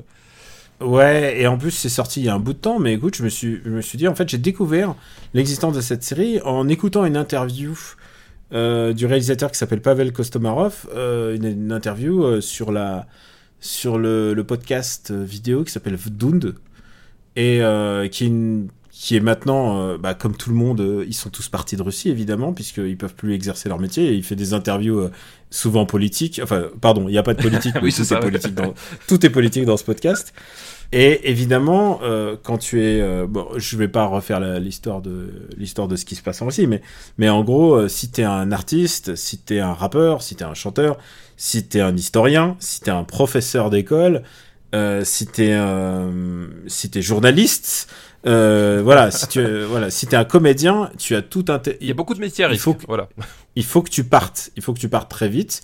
Et il y a toute une nouvelle diaspora qui est en train de se créer. Le réalisateur, là, il, il, il est parti. Il vit désormais euh, en Argentine. Et c'est assez incroyable parce qu'il avait un projet de nouvelle, c'est ce qu'il dit dans l'interview, il avait un projet de nouvelle série pour Netflix, directement produite par Netflix, parce que là, c'est un rachat de Netflix. Et, euh, et bah, euh, bah, ça se fera pas, ça se fera pas. Et le mec, il dit, bah, je sais pas ce que je vais faire de ma carrière. Et tu sais quoi? Et bah, c'est dommage parce que c'est vraiment une série. Euh, c'est un, un vrai coup de cœur de ma part. C'est une série qui s'appelle To the Lake en version un- en version occidentale Ouais. et en russe ça s'appelle ça va te donner un indice de sur ce qui se passe ça s'appelle Epidemia. Ah d'accord, ok. C'est bon Oui, je, je, je pense voir la thématique, euh, voilà. C'est une série post-apocalyptique. Littéralement, ça pourrait être Walking Dead en Russie. Et en bien. Et tu, et, et, et tu sais quoi? Je suis pris euh, par le, le suspense de chaque épisode et surtout par la beauté de chaque épisode. Je crois que j'ai jamais vu un truc. Je crois que j'ai jamais vu une série aussi bien filmée. Euh, depuis très longtemps. Quoi. Les plans sont audacieux, la narration est intéressante. Parfois, il y a un usage de flashback, flash forward, flashback qui sont vraiment à certains épisodes. Il y a une utilisation euh, intradiégétique de la musique qui est vraiment du, plus bel effet parfois. Euh, ça peut être dans l'autoradio et puis ensuite tu te rends compte que ça devient ensuite le fond sonore de, de l'épisode. Vraiment, il y a vraiment des trucs très très très intéressants. Et euh, bah, l'histoire, c'est quand même un mec qui s'appelle Sergei et euh, qui, bah, qui il doit fuir Moscou parce que évidemment, alors tout, Oui. tout ce que vous allez voir dans, les, dans, dans, dans ces séries, c'est que des trigger warnings. Si vous, euh, voilà, si vous, c'est très paradoxal parce que Toute ressemblance, toute ressemblance avec euh, l'état euh, actuel de la Russie est purement fortuite, évidemment. c'est la prise de pouvoir par euh, l'État policier. Toute la ville est en- sous quarantaine. Écoute, je, Euh, voilà, je- on a- je ne vois pas de parallèle avec la réalité. Voilà. On abat les gens. euh, les, les looters sont partout. Ah, ça se passe en France Euh, alors. Non, les, les médias, euh, les médias, ils peuvent plus, le, ont plus le droit de s'exprimer. Enfin, vraiment, genre, c'est la totale. Ils ont pas les moyens. Et donc, il y a une épidémie. Et en fait, tu vois parfois les gens malades, mais en fait, un peu zombisants, mais c'est pas Oui, ça le plus important. Comme, comme dans Walking Dead, c'est pas ça le plus important. Et donc, il s'en va avec sa, avec sa femme, avec sa, son épouse. Euh, elle, elle, elle a un enfant qui est un petit peu, euh, qui est un peu, un peu, euh, bah, il a un handicap. Tu sais pas exactement quoi, mais en fait, il est, euh, il est un peu, il a, un, trouble, il a un trouble autistique. Et euh, et puis, euh, au bout d'un moment, il se dit, bah, je vais aussi récupérer mon, mon ex-épouse parce qu'il y a son enfant avec son ex-épouse. Et, euh, et au bout d'un moment, ensuite, il va récupérer euh, son, son ami qui est son ami et voisin et euh, qui est un. Il faut savoir un truc, c'est qu'en Russie, tous les mecs en général sont des anciens militaires. Oui, le bah service oui, ouais. militaire est obligatoire. Donc tout le monde sait utiliser un fusil, c'est aussi ça le danger aussi de ce pays. et euh, et, et euh, qui lui vient avec sa fille, et donc ça devient une espèce de petit euh, de petit road movie où ils sont à quatre, à trois véhicules, puis ensuite quatre véhicules en fonction de ce qu'ils récupèrent. Et, et surtout, il y a une dynamique ultra intéressante entre les deux femmes, entre l'ancienne femme et la nouvelle femme. Et euh, c'est- et le suspense c'est au couteau souvent. Et il y a donc il y a des il y a aussi des enfants. Les enfants sont pas à l'abri de sont à l'abri de rien. Euh, mais en même temps, c'est pas non plus de la shock value comme euh, Walking Dead où on, on s'amuse à te tuer un personnage important parce que on se dit bah ouais pour te montrer que tout le monde est tout le monde est mortel. C'est pas c'est pas écrit de la je trouve ça beaucoup beaucoup plus intelligent que Walking Dead en tout cas en tant que série parce que en tant que BD Walking Dead c'est un autre c'est un autre c'est une autre œuvre. Mais en tant que en tant que série, je trouve ça vraiment beaucoup mieux fait.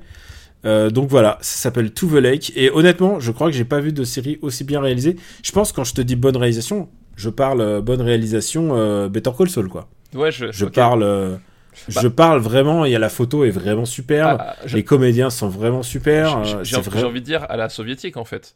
Euh, parce que le cinéma soviétique a, a quand même un, un, un, un- un cachet, une face. Enfin, les Russes savaient filmer quoi. Il y avait un truc, c'est un truc qu'on pouvait pas leur tirer. Ah, le ça, mec- c'était c'était ça. Le mec c'est filmé. Le mec c'est vraiment filmé. C'est adapté euh, d'un roman, euh, d'un roman que je connais pas, mais mais mais voilà, c'est vraiment. Ça s'appelle To the Lake. C'est sur Netflix. Donc si vous avez Netflix, franchement, si vous voulez vous faire une série post-apocalyptique qui dépayse, hein, parce que c'est la Russie et il faut prévoir, hein, il y a beaucoup de neige. hein.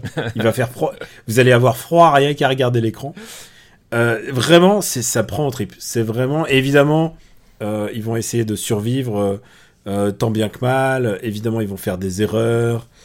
Et, et voilà. Et il y a cette dynamique entre les deux, les deux épouses qui est vraiment, qui est, qui est, évidemment, elles se, les femmes, les femmes russes peuvent être très sanguinaires, tu vois, tu vois ce que je veux dire C'est-à-dire, euh, voilà. Et en plus, il y a les, et, il y a son père qui est alcoolique, qui est alcoolique et tout ça. Enfin, vraiment, elle est genre, c'est le, c'est l'embarcation, euh, c'est l'embarcation un peu, un peu incroyable. Mais voilà, donc ça s'appelle To the Lake et c'est dispo sur les les huit premiers épisodes sont sur Netflix. Je suppose que la, le- la deuxième saison, parce qu'il existe une deuxième saison que je, je- moi j'ai pas fini la première, mais euh, qui est euh, disponible, euh, qui est disponible, euh, qui est disponible sur Netflix quoi. Très bien. Eh ben écoute, ça m'a donné bien envie. J'espère t'avoir Ouais, convaincu parce que je sais que tu, je sais que tu aimes le, le post-apo. J'aime le post-apo, je- j'aime le cinéma russe et, euh, et, et j'aime bien les, les découvertes un peu impromptues, donc euh, voilà, ça coche toutes les cases. Et en plus, euh, bah, c'est vraiment, bah, c'est une œuvre. Alors, c'est impossible que ce genre de truc soit autorisé aujourd'hui. Impossible. oui, oui, je pense que il- ce- celui-là, il, il a pas le sceau du ministère de, de- de- des armées. euh, en- non, il y a pas le, il a pas non, non, il y a pas le saut de. Et euh, je sais pas. Et la une, l'ex-épouse est jouée euh, par la Mariana Spiv- Spivak. Euh, Mariana Spivak, tu la connais peut-être parce qu'elle a joué dans Loveless de Andrei Zangietsev. D'accord, ok, oui, je, je, je, je, resitue un peu, ouais. Loveless, qui est un film, euh, donc Alexei Andrei Zangietsev dont on parlait dans, euh, on a classé Le Retour, Ouais, tout à fait. euh, qui est un de mes films favoris, si est mon favori des Zangietsev, mais en général il fait des films sans espoir. Et bah, et bah, elle le porte sur elle. Elle sait très bien le jouer le sans espoir, quoi. Je vois. Mais encore une fois, Zangietsev aussi, ça c'est des films qui sont plus autorisés, quoi. C'est voilà, c'est. euh, Je crois d'ailleurs que Zangietsev vit en ce moment en France. Ah, bah c'est possible, ouais, c'est possible. Il a choisi. Je crois que c'est un des rares qui a choisi la France. Bonne pioche. Bah, non, mais euh, tu sais, euh, en général, ils choisissent soit l'Allemagne, soit la Turquie, soit Israël pour des histoires de proximité par rapport à. Et aussi de facilité d'obtenir des passeports. passeports, aussi, ouais, c'est- ouais.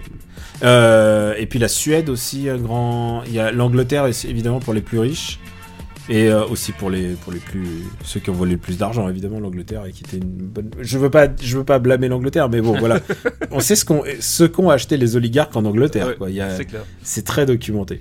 Pas de politique, euh, évidemment, dans ce podcast. Steph, c'est bon? On a fini pour ce premier épisode des années 60 On est parfait, on a tout bouclé. T'es heureux Bah, euh, comme un, comme un coq en pâte.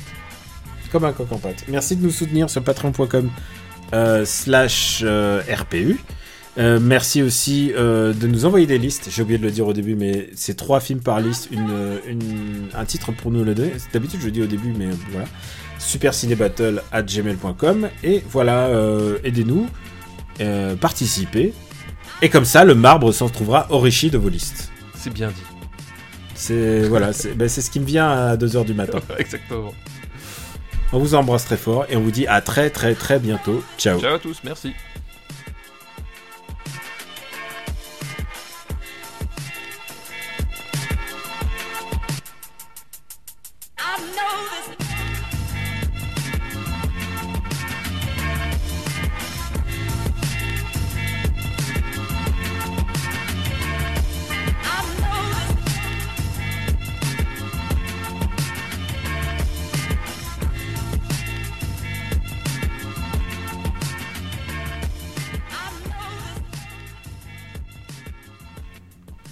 J'ai eu du mal là. Ouais, ouais, Ah. il est temps, il est temps d'aller se coucher. Mais t'as vu, hein, j'ai essayé de Oui, faire vite. Hein. T'as vu, j'ai. Non, mais c'est bien. Et t'as vu, c'était le bon timing pour les, les films là. Parfait, nickel. C'est comme ça qu'on m'appelle. Nickel. Nickel, Lar- Nickel Larson. Lar- Oh putain, bien joué, nickel Larson. J'espère que tu l'as enregistré. Je- bah, évidemment, j'ai enregistré. Je n'ai pas coupé, tu vois, mais là, là, c'est, l'heure. On a tout donné, on, on est, on est au max.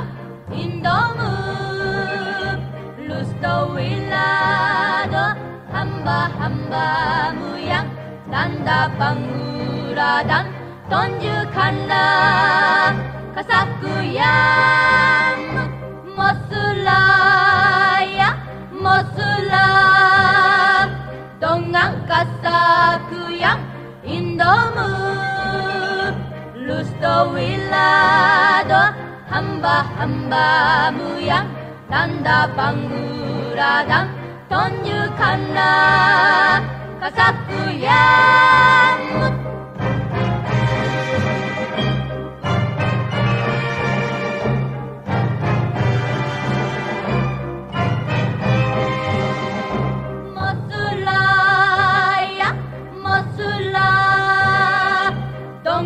rasaku yang indomu. Lusto wilado hamba-hambamu yang landa panggura dan tunjukkanlah kasatku yang mosula ya mosula. Dengan kasatku yang indomu.